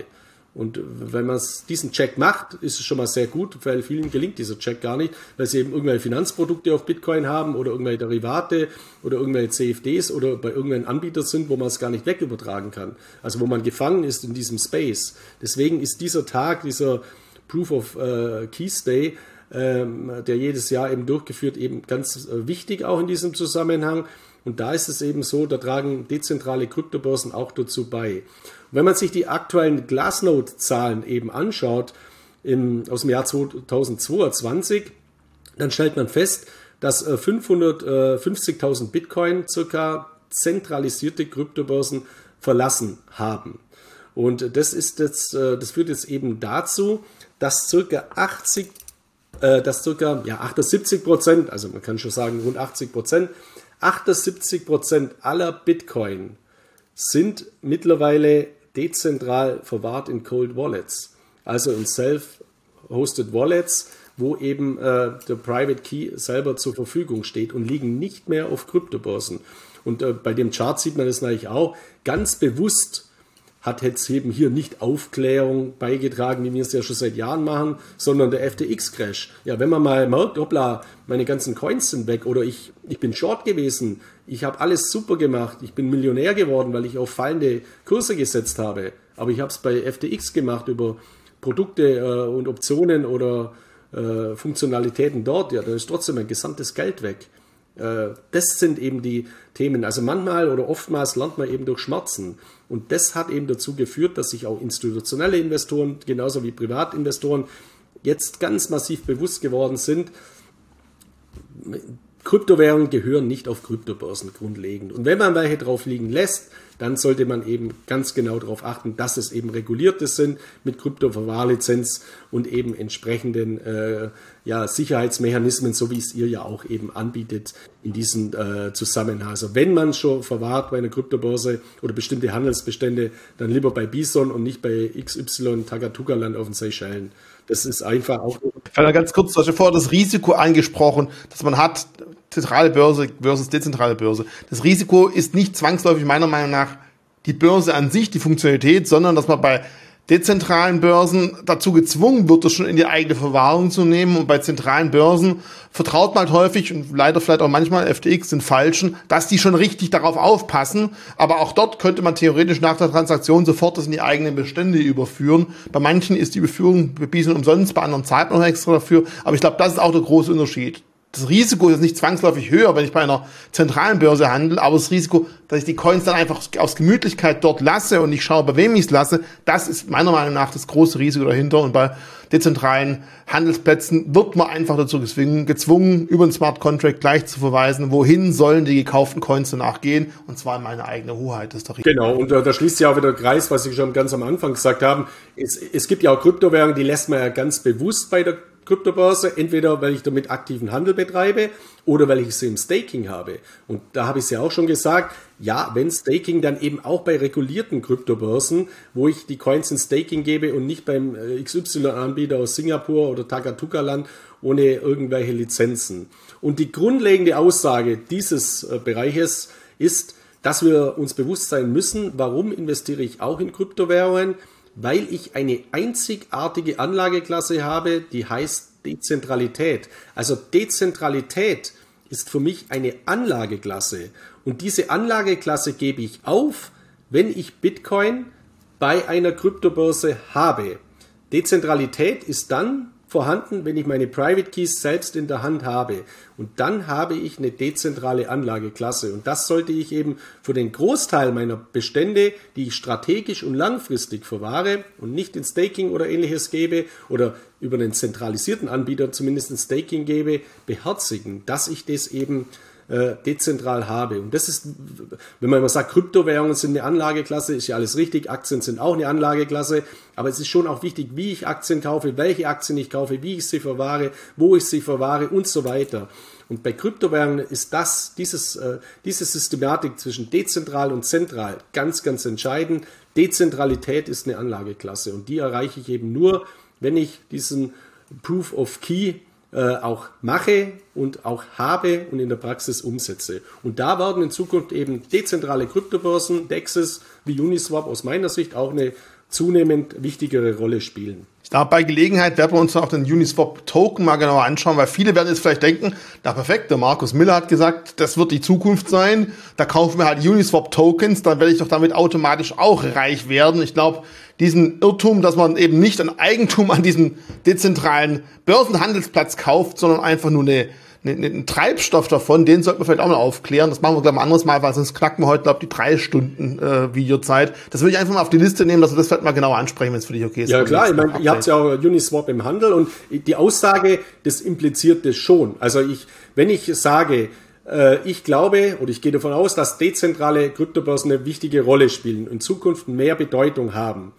äh, ja, dann wird natürlich auch die wichtigste äh, dezentrale Kryptobörse mit Uniswap jetzt nicht ins Bodenlose fallen, wenn die erste Aussage so eintreten würde. Aber es gibt eben Risiken, zum Beispiel allen voran in Bezug auf die Regulatorik, dass eben gesagt werden könnte, okay, wir, wir blecken dezentralisierte Kryptobörsen, weil das ist natürlich äh, einfacher möglich wie bei einer zentralisierten Kryptobörse in Bezug auf KYC-Regeln, also Know Your Customer, Legitimationsvorschriften, weil das dort eben nicht so umsetzbar ist. Also man muss auch diese dezentralisierten Kryptobörsen dann schauen, wie werden die in diesem gesamten Kontext, in den Regulierungsrahmen eingebettet. Das kann positiv sein, es kann aber auch negativ sein. Und da liegt eben äh, das Risiko äh, bei Investitionen beispielsweise in Uniswap, die nicht zu vernachlässigen sind. Mir fällt ein, wir haben heute von über 22 gesprochen, über 23, wir haben Halfing 24 angesprochen. Äh, lass uns mal zurück in die Zukunft oder in die Vergangenheit gehen, weil wir haben, oder du hast noch was mitgebracht zum Thema, da ist eine Aktion im Jahr 2020 geschehen, die jetzt so langsam mal ans Tageslicht kommt und jetzt auch zum Tragen kommt, über die du auch noch ein bisschen was berichten wolltest, glaube ich. Da haben wir wirklich alle Jahre bald durch hier. ja, genau, weil ich muss ehrlich sagen, ich habe das auch vollkommen nicht mehr auf dem Schirm äh, gehabt, aber wir haben dazu sogar mal ein Video gedreht im Jahr 2020 20, im äh, Ende des Jahres 2020. Äh, und da geht es um eine Kryptowährung, die damals auch äh, als eine der ersten bei euch schon gelistet ist und war oder war und ist, nämlich XRP. Bei vielen immer noch eher bekannt unter Ripple. Ripple Labs ist das Unternehmen, das eben hinter dem ganzen Konzept steht. XRP mit dem Währungskürzel XRP ist die Kryptowährung. Und dieses Unternehmen Ripple Labs hat sich eben an einem äh, Blockchain-Projekt beteiligt, investiert, äh, das sogenannte Flare Network. Und äh, das ist im Jahr 2020 passiert, dass dann eben dieses Flare Network einen Token emittiert als oder halt äh, ja herausbringt eben als sogenannter Airdrop. Also eine Airdrop, eine Ausschüttung aus der Luft. Airdrops macht man immer, um eben ein Anreizsystem äh, zu haben, um eine Verbreiterung äh, in der Blockchain zu machen, um etwas bekannt äh, zu machen. Also man macht eben immer äh, oder viele Projekte machen dann eine derartige Ausschüttung. Und da war eben geplant, dass eben XRP-Holder einen Airdrop bekommen, äh, einen Token, der hatte damals den Namen Spark Token. Und äh, ich habe damals meine Berichte geschrieben am 25.11. habe ich nur mal nachgeschaut, also am 25. November 2020. Das habe ich auch hier gesagt. Man muss eben aufpassen, wenn man eben XRP-Investor ist, dass man seine XRP wo liegen hat bei einer Kryptobörse, die diesen XRP, äh, die diesen Spark Token Airdrop unterstützt. der Spark-Token heißt heute nicht mehr Spark-Token, sondern eben Flare-Token. Also da hat es auch eine, eine Umbenennung äh, gegeben. Und dann war Ende 2020 diese Ausschüttung dieses Tokens geplant. Das hat sich jetzt aber zwei Jahre äh, verspätet und jetzt erst aktuell am 9. Ja, äh, Januar äh, ist eben diese Ausschüttung, eine erste Ausschüttung dieses Airdrops erfolgt nämlich 15 Prozent der Gesamtmenge wurden jetzt in dem ersten Schritt ausgeschüttet. Der Rest wird dann nach einer Abstimmung in der Community über die nächsten drei Jahre ausgeschüttet. Und ich habe jetzt da schon unheimlich viele Zuschriften auch in diesem Zusammenhang bekommen. Also ganz unterschiedlich. Meine Zuschriften waren, Herr Miller, ich habe ein Konto bei der Kryptobörse XY, jetzt habe ich auf einmal da Flair in, meinem, äh, in meiner Wallet. Was soll denn das überhaupt sein? Da kann man dann sagen, ja, passen Sie auf, Sie haben vor dem Snapshot der Blockchain, also Snapshot ist immer so ein Blockchain, wo eben Fotografie, genau, die Aufnahme am 20.12. Äh, 2020, äh, 20. Äh, Dezember 2020, also haben Sie müssen diese, äh, nee, Entschuldigung, am 12.12.2020 kommt der Daten. Also wenn man am 12. Dezember 2020 XRP gehabt hatte, dann hat man jetzt eben Flair ausgeschüttet, wenn man sie wo gehabt hat, bei einer Kryptobörse, die diese Ausschüttung auch unterstützt haben. Ist eine interessante Sache. Dieser Flare-Token hat sich mittlerweile entwickelt, nicht nur um Smart Contracts Funktionen über XRP in Zukunft anzubieten, sondern als Multi-Blockchain-Modell. Also ist eine Gratis-Ausschüttung, äh, kann man einfach dann mitnehmen, kann man sich freuen, dass man diese Ausschüttung erhalten hat. Also, ich habe viele Fragen bekommen, ich habe da auf einmal was drin, ist das ein Betrug oder was soll das sein? Nein, das liegt an der Ausschüttung von XRP. Dann habe ich viele Fragen bekommen von äh, Investoren, die eben XRP haben und sagen, ja, wo sind meine Flair Network Token? Ich wollte die jetzt verkaufen, die haben sich, das ist ja eine ganz tolle Ausschüttung, wo sind die? Ja, da muss man jetzt sagen, kann zwei Gründe geben, warum die nicht da sind. Erstens, sie haben die XRP zum 20., zum 12.12.2020 nicht gehabt, dann bekommt man die Ausschüttung nicht. Also wenn ich die erst letztes Jahr gekauft habe oder danach gekauft habe oder davor schon wieder verkauft habe, dann bekomme ich die Ausschüttung nicht. Oder ich bin eben bei einer Kryptobörse, die diese Ausschüttung nicht mitmacht. Deswegen war ja damals in unserem Video auch der Rat, schaut bitte, dass ihr eure äh, XRP zum Zeitpunkt des Snapshots am 12.12.2020 auf einer Kryptobörse habt, die diesen Flare-Token unterstützt. Und dann hat man die jetzt äh, automatisch bekommen. Ja, und dann bekomme ich noch eine dritte Zuschrift immer äh, in letzter Zeit. Was passiert denn bei denen, die es auf dem Ledger beispielsweise haben? Also ich gehe jetzt mal nur auf den Ledger ein. Bei anderen Hardware-Wallets kommt es jetzt auch darauf an, ob die da unterstützt werden oder nicht oder wie auch immer. Und da ist es natürlich so, da gilt auch die Bedingung, man musste die XRP, also die Ripple, am 12.12.2020 auf der Hardware-Wallet haben. Aber man musste eben bis zum 11. Juni 2021 eine Ethereum-Adresse angeben. Äh, das war auch eine zwingende Bedingung. Wenn man das nicht gemacht hat, bekommt man es eben auch nicht ausgeschüttet. Und es gibt noch eine dritte Bedingung. Man braucht natürlich die Wiederherstellungsphrase zu dieser Ethereum-Adresse. Also schon ein bisschen komplizierter. Aber es ist jetzt im Gegensatz zu Hard Forks beispielsweise, wie jetzt zum Beispiel bei Ethereum, äh, nach dem Merge von Ethereum Proof of Work zu Proof of Stake gibt es ja auch die Ethereum Proof of Work, die weiter gemeint worden, die kann man dann claimen über den Ledger, auch im Nachgang über eine Funktion. In dem Fall hat man das eben vorher definieren müssen. Also das ist jetzt ein bisschen äh, Problematik. Also ich kann nur eben sagen, einfach mal schauen. Erstens mal habe ich es wirklich vor dem 12.12.2020 gekauft, habe ich es da auch schon äh, also gehabt und unterstützt meine Kryptobörse das Ganze. Bei manchen Kryptobörsen ist die Ausschüttung schon erfolgt. Bitpanda beispielsweise. Bei manchen, die haben jetzt das bekannt gegeben, dass sie es auch machen werden. Swissquote und SQX beispielsweise. Bei Binance ist auch schon erfolgt und einige nehmen halt nicht daran teil. Also das gilt es eben abzuklären. Ansonsten, ja, alles äh, gesagt zu dieser Thematik mit einem Airdrop bei XRP, weil der eben sehr relevant ist, weil XRP eben nach wie vor natürlich bei vielen Investoren sehr, sehr beliebt ist. Und die restlichen 85 Prozent werden immer auf die nächsten drei Jahre verteilt, aber eben nur, wenn man auch jetzt schon dabei ist bei den ersten 15 Prozent, wenn man die Voraussetzungen, die du angesprochen hast, nicht erfüllt hat, wird man wahrscheinlich auch die restlichen 85 Prozent nicht irgendwie nachträglich noch bekommen. Genau. Und es ist ja, es gibt ja da ganz kuriose Fälle, auch äh, Zuschriften, wo man dann immer also ich habe zum Beispiel einen, eine Zuschrift erhalten, der hat einen sehr, sehr hohen Bestand an XRP. Gehabt, hat die aufgrund dessen, was ich damals gesagt habe, auch vor dem 12.12.2020 auf eine Kryptobörse übertragen, sodass er eben den Anspruch auf diesen Airdrop hat. Jetzt hatten aber diese Kryptobörse im letzten Jahr das Konto gekündigt. Aus Compliance-Gründen, weil er bestimmte Mittelherkunftsnachweise nicht erbringen konnte. Jetzt hat er also bei der Kryptobörse gar kein Konto mehr. Dann können natürlich die XRP auch nicht ausgeschüttet werden, obwohl er ja aufgrund seines Kaufzeitpunkts Anspruch auf diese XRP hat. Da muss man eigentlich sagen, das ist jetzt keine, das ist zum einen natürlich eine technologische Frage, aber zum anderen natürlich auch eine juristische Frage.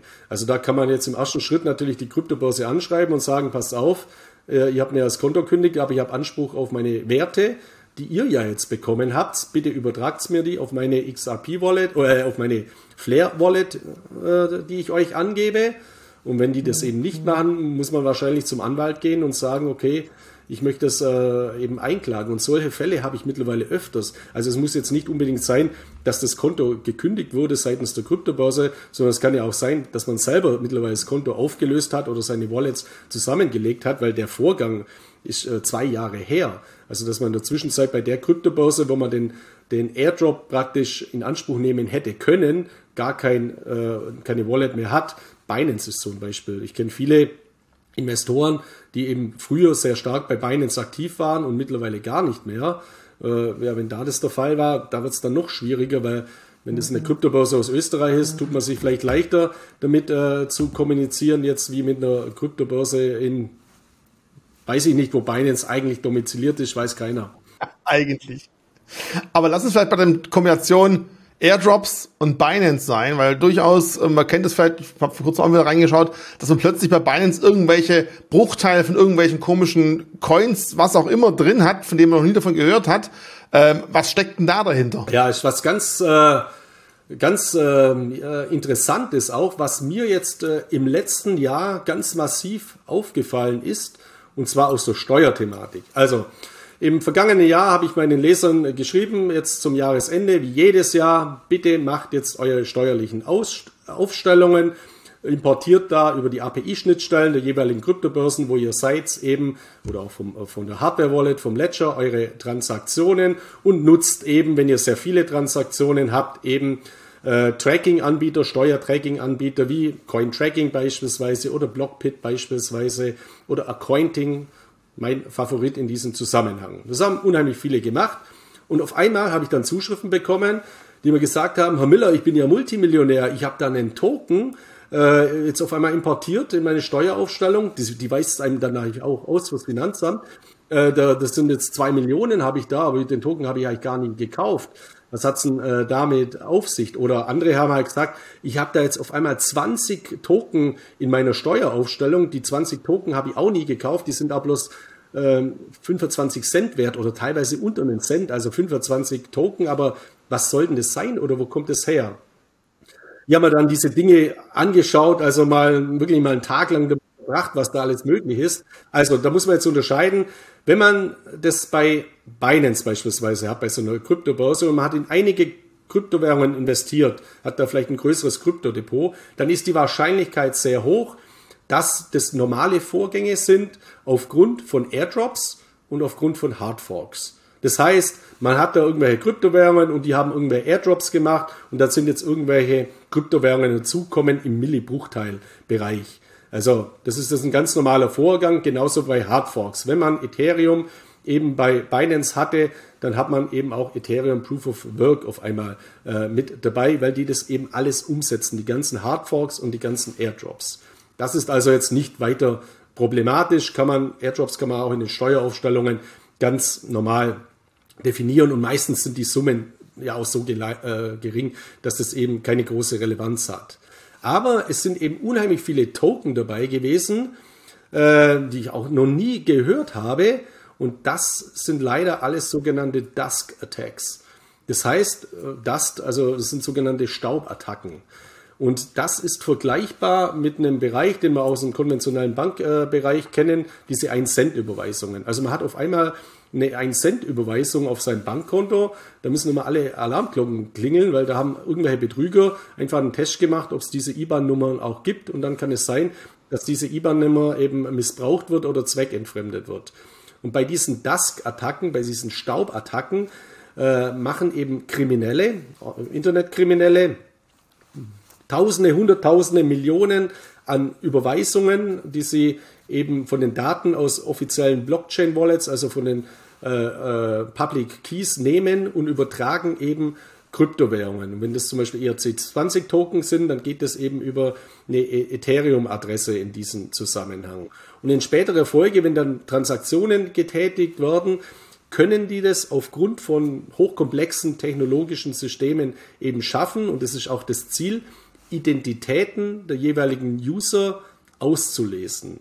Und infolgedessen werden dann eben Phishing-Attacken gestartet. Also dass eben Daten abgefischt werden. Also wenn man sowas hat und ich stelle das eben auch fest und das ist jetzt irgendwie, das ist jetzt kein Bashing oder so, aber jemand, der, das ist meine persönliche Erfahrung oder meine Überzeugung, der bei Binance eine Wallet hat, der bei Binance ein Konto hat, ist viel anfälliger in späterer Folge für Spam und Phishing und Phishing-Attacken wie jemand, der jetzt bei Bison ein Konto hat. Das, also es ist einfach eine Feststellung, weil dort eben diese Dusk-Attacken ja ganz einfach möglich sind oder viel wahrscheinlicher sind aufgrund der Vielzahl an Coins und Umsetzungen, die die machen. Bei euch, ihr bucht ja bei euren äh, Usern, die Bison nutzen, keine Airdrops in dem Zusammenhang ein, keine Hardforks oder äh, schaut euch das genau an, was da einbucht wird. Also da kann das überhaupt nicht vorkommen.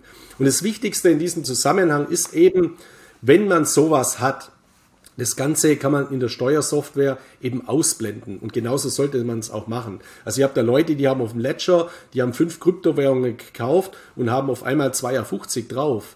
Ja, die anderen, das ist alles einfach Müll, einfach ignorieren und bitte niemals interagieren. Weil manche denken sich dann, oh super, ihr habt da eine riesen Summe in der Kryptowährung, die kann ich jetzt verkaufen über eine Kryptobörse oder versuchen da zu interagieren.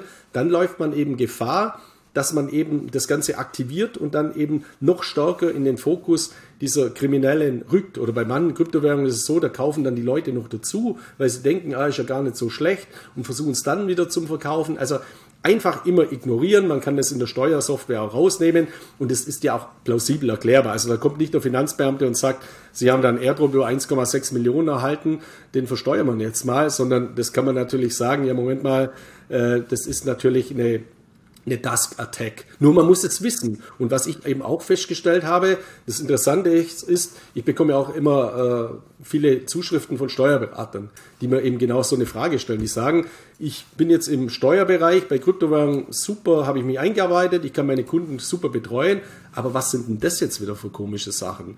Weil der, der, mein Kunde ist, mein Mandant sagt mir, er hat die Kryptowährung nicht gekauft dann kann ich sagen, okay, Sie müssen drei Dinge prüfen. Erstens ist es ein Hardfork, zweitens ist es ein Airdrop, drittens ist es eine Dusk Attack. Also wenn man die drei Dinge mal rudimentär abprüft, dann kann man schon mal sehr, sehr viel steuern, steuern und kann das Ding eben dann eben aus der steuerlichen Bemessungsgrundlage herausnehmen, weil es ja auch eben klar dokumentiert ist und vor allem einfach nie reagieren.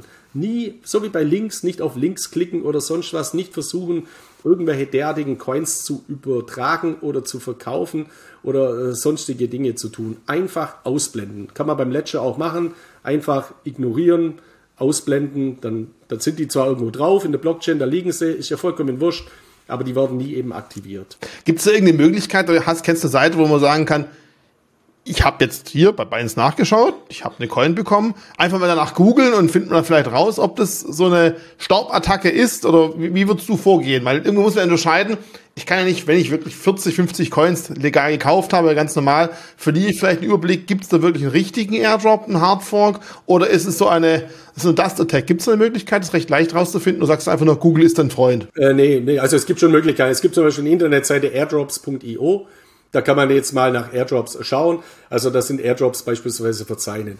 Aber der erste Schritt, den ich in diesem Zusammenhang eben mache, ist erstens mal die Plausibilität und äh, zweitens mal die Relativität. Also was sind das für Summen?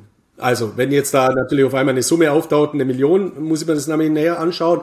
Aber wenn jetzt da 0,2 Cent äh, aufscheinen oder 30 Cent, diese ganzen Positionen, die schaue ich mir gar nicht an, die blende ich einfach aus, weil die wahrscheinlich, also da kostet ja die Zeit mehr, die da verbraucht, aber zum Recherchieren, als, als was es ist. Und viele Dinge hat man ja im Kopf. Also bei Ethereum Proof of Work habe ich gewusst, okay, ich habe Ethereum, äh, wenn ich die auf einer Kryptobörse liegen habe, habe ich die Ethereum Proof of Work äh, eingebucht äh, bekommen. Also viele wichtigen Dinge, glaube ich, hat man auf dem Schirm und das ganze andere, einfach, wenn es so Centbeträge sind, einfach alles ignorieren, weil es der Zeitaufwand überhaupt nicht wert ist, sich das Ganze mal näher eben anzuschauen. Das, wäre jetzt meine erste äh, Empfehlung dahingehend. Und bei diesen Dingen, wo dann eben so, so Deepfakes sind, wo da größere Summen sind, wo man dann wieder mit dem Steuerberater, also wenn, wenn es dem Steuerberater nicht auffällt, also ich habe jetzt so einen Fall nicht gehabt, aber wenn es der Steuerberater rein nach Schema F nimmt, der nimmt die, die Aufstellung aus der API-Schnittstelle, dann kommt auf einmal ein Steuerbescheid und ich zahle ein paar hunderttausend Euro Steuern unter Umständen äh, für, einen, äh, für einen Betrugscoin, der das gar nicht wert hat. Also man muss schon, also man darf auch blind jetzt steuerliche Reports nicht einfach einem Steuerberater geben und auch nicht einfach einreichen. Also ich gehe jetzt mal davon aus, dass die Steuerberater schon nachfragen. Also die werden ja ihre Kunden kennen und äh, die wissen ja die Mittel, was sie eingesetzt haben, weil das ja alles dokumentiert ist. Aber diese Plausibilitätsprüfungen äh, muss man, glaube ich, schon machen. Dennoch finde ich es wichtig, dass man auch einen Steuerberater manchmal ein bisschen anschubst oder mal sagt, ja, Moment mal, aber wie sieht denn das aus? Gerade in diesem spezifischen Neuland äh, des, des, des Crypto. Äh, Spaces, weil das ist natürlich für viele Steuerberater äh, in diesem Zusammenhang genauso Neuland natürlich. Ich glaube, es gab ja neben dem ähm, Proof of Work Token beim Ethereum Merge noch einen zweiten Token, von dem eigentlich keiner was spricht, der wirklich komplett in die Bedeutungslosigkeit verschwunden ist, der auch rausgekommen ist. Den habe ich auch geclaimed, aber das lohnt sich nicht. Es war einfach mal zum Testen, wie das Ganze funktioniert. Also selbst da merkt man schon, genau. The, The Merge, großes Ereignis, jeder spricht von einem Token, eigentlich waren es zwei, auch wenn der zweite nur klitzeklein war. Genau, aber jeder, wo jetzt Bitcoin zum Beispiel schon länger hat, da hat man halt mal einen Hardfork gemerkt, zum Beispiel mit Bitcoin Cash damals, der wäre damals 2000 Dollar oder so wert, ganz am Anfang, also viel. Und gleichzeitig gab es ja dann auch Bitcoin Gold, Bitcoin Diamond, also Bitcoin, da, da gab es ja noch viele weitere Hardforks, äh, die damals auch noch äh, viel wert waren. Und genau sowas gibt es jetzt bei kleineren Coins auch, wo dann komplette Bedeutungslosigkeitscoins auch geforkt werden oder geairdroppt werden. Überhaupt nicht schlimm, aber das sind ja grundlegend seriöse Vorgänge. Ob die Sinn machen, das steht wieder auf einem ganzen, ganz anderen Blatt Papier, weil bei Bitcoin Cash muss man ja sagen, Bitcoin Cash ist ja das Geschäftskonzept dadurch entzogen worden durch das Bitcoin Lightning Network. Weil warum brauche ich ein Bitcoin Cash, äh, wo jetzt von der Blockzeit schneller und so weiter ist und von den Fees äh, geringer, wenn ich genauso Bitcoin Lightning Network nutzen kann und dann eben das Asset habe Bitcoin. Also ist total ad absurdum geführt. Und dann gab es ja damals nochmal einen Fork vom Fork mit Bitcoin ABC und Bitcoin Satoshi Vision.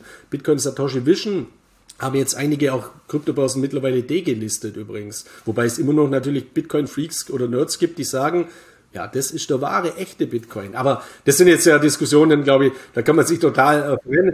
Genau, also wichtig, das sind Glaubenssachen. Wichtig ist aber einfach, sich nicht freuen oder, also there's no free lunch. Also das wäre genauso, wenn ich jetzt auf einmal auf meinem Bankkonto nachschaue und da sind jetzt äh, 500 Millionen drauf, dann freue ich mich auch nicht und sage, wow, super, sondern weiß ich, okay, die Bank hat einen Fehler gemacht oder irgendwas ist eben passiert und diese Rationalität sollte man in dem Crypto-Space eben auch machen.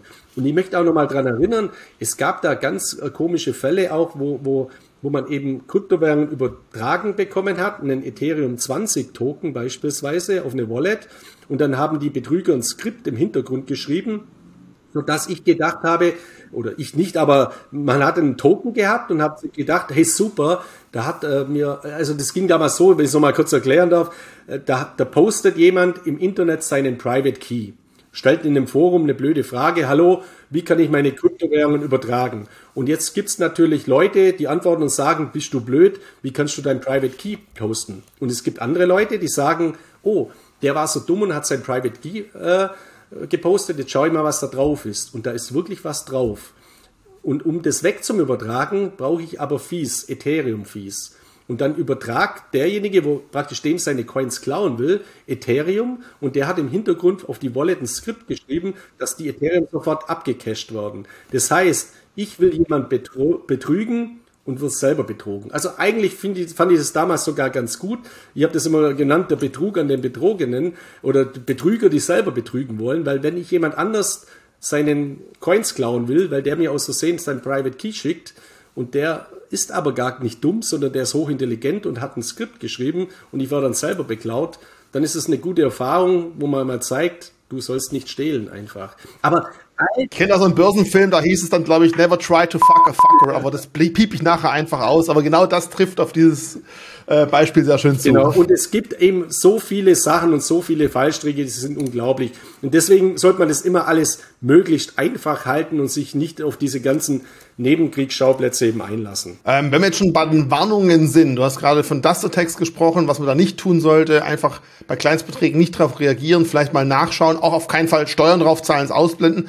Gibt es da auch gerade im normalen Banking- und Kryptobereich Warnungen von deiner Seite aus? Da hören wir immer wieder was, passt hier auf, schaut danach, da kam eine neue Meldung. Oder ist es da mal in den letzten zwei Monaten etwas ruhiger geblieben? ich glaube, es ist alles schlimmer geworden. Also äh, es ist ja Fakt, dass diese die, die Zahlen des Krypto-Jahr 2022 war auch das größte Hacking-Jahr, äh, das wir in der Geschichte gesehen haben. Also, und das betrifft ja Hackerangriffe im Allgemeinen. Also die Cyberkriminalität, die Internetkriminalität boomt. Das ist, gilt jetzt nicht nur für die Kryptowirtschaft, also es sind so viele Kryptowährungen auch gestohlen worden, aber es gilt natürlich auch für Bankanwendungen oder wenn man sich mal die Polizeinachrichten anschaut, was da auch bei normalen Banken alles entwendet wird durch Phishing-Attacks, durch Phishing-Attacks und so weiter, bis hin zum digitalen Enkeltrickbetrug über WhatsApp und was es da alles gibt. Aber es gibt einen äh, ja schon sehr bedeutenden Vorgang aktuell, den auch die BaFin, also Bundesanstalt äh, Anstalt für Finanzdienstleistungen, veröffentlicht hat nämlich äh, diesen, diesen, diese Angriffsmethode, die man genannt hat, Gottfaser. Also Gott, äh, ja, Gottvater. Und der, die ist eben so, die ist interessanterweise in Deutschland auch sehr, sehr verbreitet. Also die letzten Zahlen, ich habe da mal eine Grafik mitgebracht, die habe ich vor einigen Tagen aber schon äh, runtergeladen. Äh, das sind eben 5, 419 Banking-Apps und Krypto-Apps aus 16 Ländern eben betroffen und darunter auch 19 Anbieter aus Deutschland. Und da waren beispielsweise auch Volksbanken darunter, Sparkassen, ING Bank, DKB Bank und die, oder die Postbank.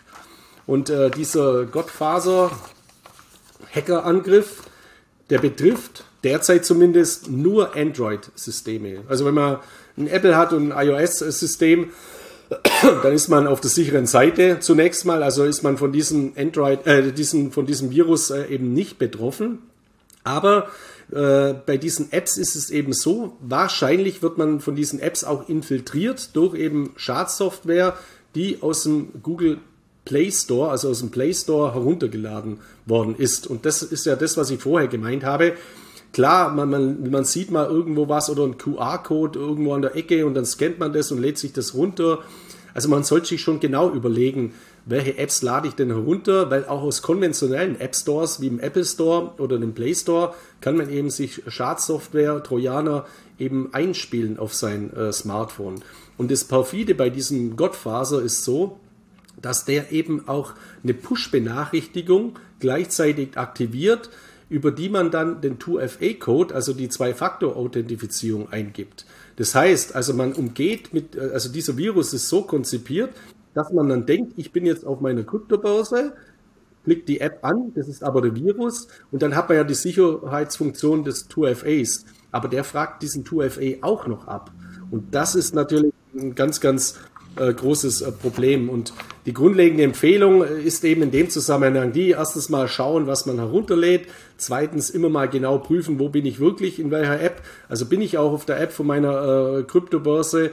Und das Beste ist auch mit dem Krypto-Handy, also wo ich so Kryptotransaktionen habe. Vielleicht ist in dem Zusammenhang sogar ganz intelligent, sich ein zweites Althandy zu nehmen, wo man nur Krypto-Funktionalitäten hat. Und die ganzen Wetter-Apps und was weiß ich, äh, Fitness-Apps und äh, die, wo man halt täglich braucht, vielleicht auf einem anderen Handy. Also, dass man hier mal noch eine, eine Barriere zusätzlich einbaut. Und der nächste Punkt ist eben der, also es sind nur Android-Geräte davon betroffen. Wichtig ist eben, dass man dieses Play Protect in den Einstellungen äh, aktiviert. Also bei Android-Geräten schaut bitte, wenn ihr ein Android-Gerät habt, schaut bitte in den Einstellungen nach, ob ihr eben dieses Play Protect, das euch zumindest einigermaßen schützt vor derartigen Angriffen, oder eine Grundschutzfunktion eben bietet, aktiviert habt. Damit ist schon äh, auch viel geholfen. Aber ich glaube, dieser Godfather-Virus, äh, also dieser Hackerangriff, der wird weitreichende Folgen haben. Und es ist ja klar, ich glaube auch die Schadensfälle werden da enorm sein, nur die werden natürlich nicht so kommuniziert, weil wenn ich jetzt äh, Chef bin von der DKB Bank oder von der Volksbank, dann gebe ich ja auch nicht bekannt und sage, hallo, übrigens, bei uns sind 200 Kunden gehackt worden oder so. Also das hält man ja von der Anbieterseite dann eher immer im Verborgenen. Und deswegen ist es auch gut, dass natürlich auch so Institutionen wie die BaFin in diesem Zusammenhang natürlich darauf aufmerksam machen, dass die Leute das wissen. Weil normalerweise müsste ja die Bank dann eine Mail versenden und sagen, übrigens, ach, Achtung, wir sind leider bei diesem Godfather-Hack betroffen. Bitte folgende Maßnahmen ergreifen. Nur da sagt wahrscheinlich die PR-Abteilung, ja bitte, äh, bitte so eine Meldung jetzt nicht rumschicken, sonst haben wir äh, 5% Konto kündigen oder ähnliches. Also das ist. Aber mal ganz ehrlich, unter uns, die Bank selber ist ja nicht gehackt worden, sondern Kunden haben sich dreckige Apps runtergeladen, die mit irgendwelchen Backdoors, sonst irgendwas versehen waren. Die Bank selber ist da ja erstmal quasi nicht wirklich betroffen, aber du hast gerade gesagt, sie sollte eigentlich darum informieren, um die Kunden drauf zu sensibilisieren. Da bin ich auch deiner Meinung. Genau, weil diese Differenzierung, die nimmt ja der Kunde nicht vor. Also in, der, in dieser BaFin-Meldung steht ja zum Beispiel auch drin, äh, diese E-Mails werden unter anderem im Namen der Volksbanken, der Sparkassen, der ING, der DKB und der Postbank verschickt. Also die werden im Namen dieser verschickt. Klar, das ist ein Identitätsmissbrauch. Das ist ein Identitätsbetrug.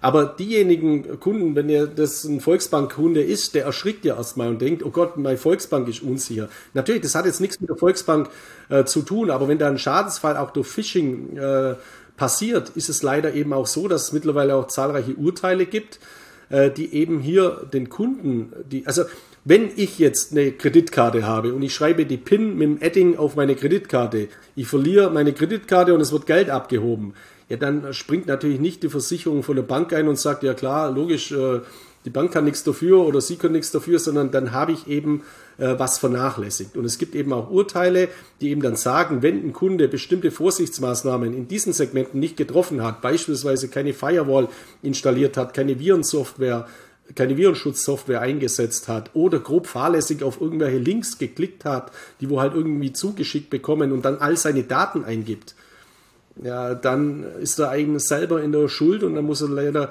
selber auch bezahlen und dafür haften. Und in der Kryptowelt ist es ja ganz einfach, weil wenn ich meine 24 Wörter Passphrase, also mein Recovery Seed irgendwo im Internet eingebe und denke, das ist eine Seite von Ledger, aber das war eine Phishing-Seite, dann kann ich nicht Ledger anschreiben und sagen, äh, Entschuldigung, aber ihr habt, ihr, bei euch wurden mal Daten geklaut, da waren meine Daten auch dabei, jetzt habe ich meine meine Keys eingegeben und es ist mein Geld weg, dann sagen die ja selber schuld.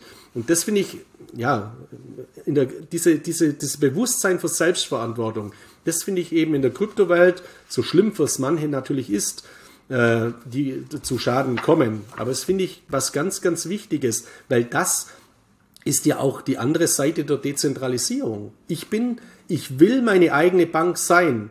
Aber dann darf ich mich ja nicht wundern, wenn ich Fehler mache, dass meine eigene Bank dann das Geld verliert. Weil in der anderen Welt, in der zentralisierten Welt, kann ich immer sagen, das war der Provider, das war der Softwareanbieter, das war der Banker, der ist schuld, der ist, das sind immer alle anderen schuld, ich nicht.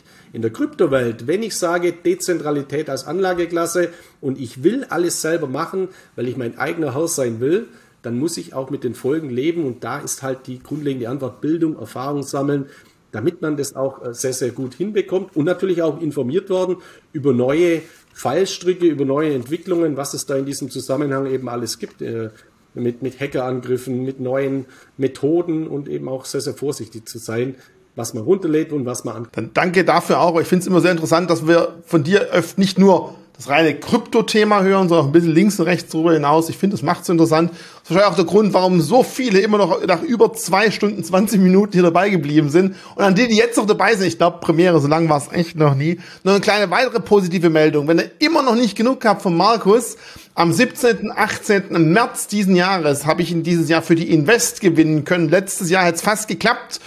Da ist noch was dazwischen gekommen, wir sagen jetzt nicht was. Ähm, aber dieses Jahr klappt es auf jeden Fall. Du bist an beiden Tagen auf der Messe da, also guckt vorbei. Ähm, es gibt auch dementsprechend im Anleger Club der Börse Stuttgart kostenfreie Eintrittskarten. Schaut vorbei. Vielleicht habt ihr die Möglichkeit, mal mit Markus direkt zu sprechen. Ich glaube, die Traube um dich rum wird relativ groß sein. Ich weiß noch, als ich das erste Mal an Börsentag in München rumschleichen habe sehen vor Jahren, wo ich keinen noch so richtig gekannt hat. Ich glaube, so leicht kommst du nicht mehr durch den Börsentag durch. Nee, also freue mich auch. Nur um mit dem Gerücht aufzuräumen, was mir mir sagen nicht, was war. Das war einfach der Geburtstag von meiner Frau. Also kann man ja sagen, habe ich leider vergessen gehabt. Ja, meine Frau schaut, glaube ich, die Videos nicht. Also deswegen äh, ist, das, äh, ist das nicht so schlimm. Nee, ich freue mich jetzt auch. Ich, ich habe ja auf der Edelmetall, ich habe jetzt schon ein paar Vorträge gemacht, auch offene Vorträge wieder.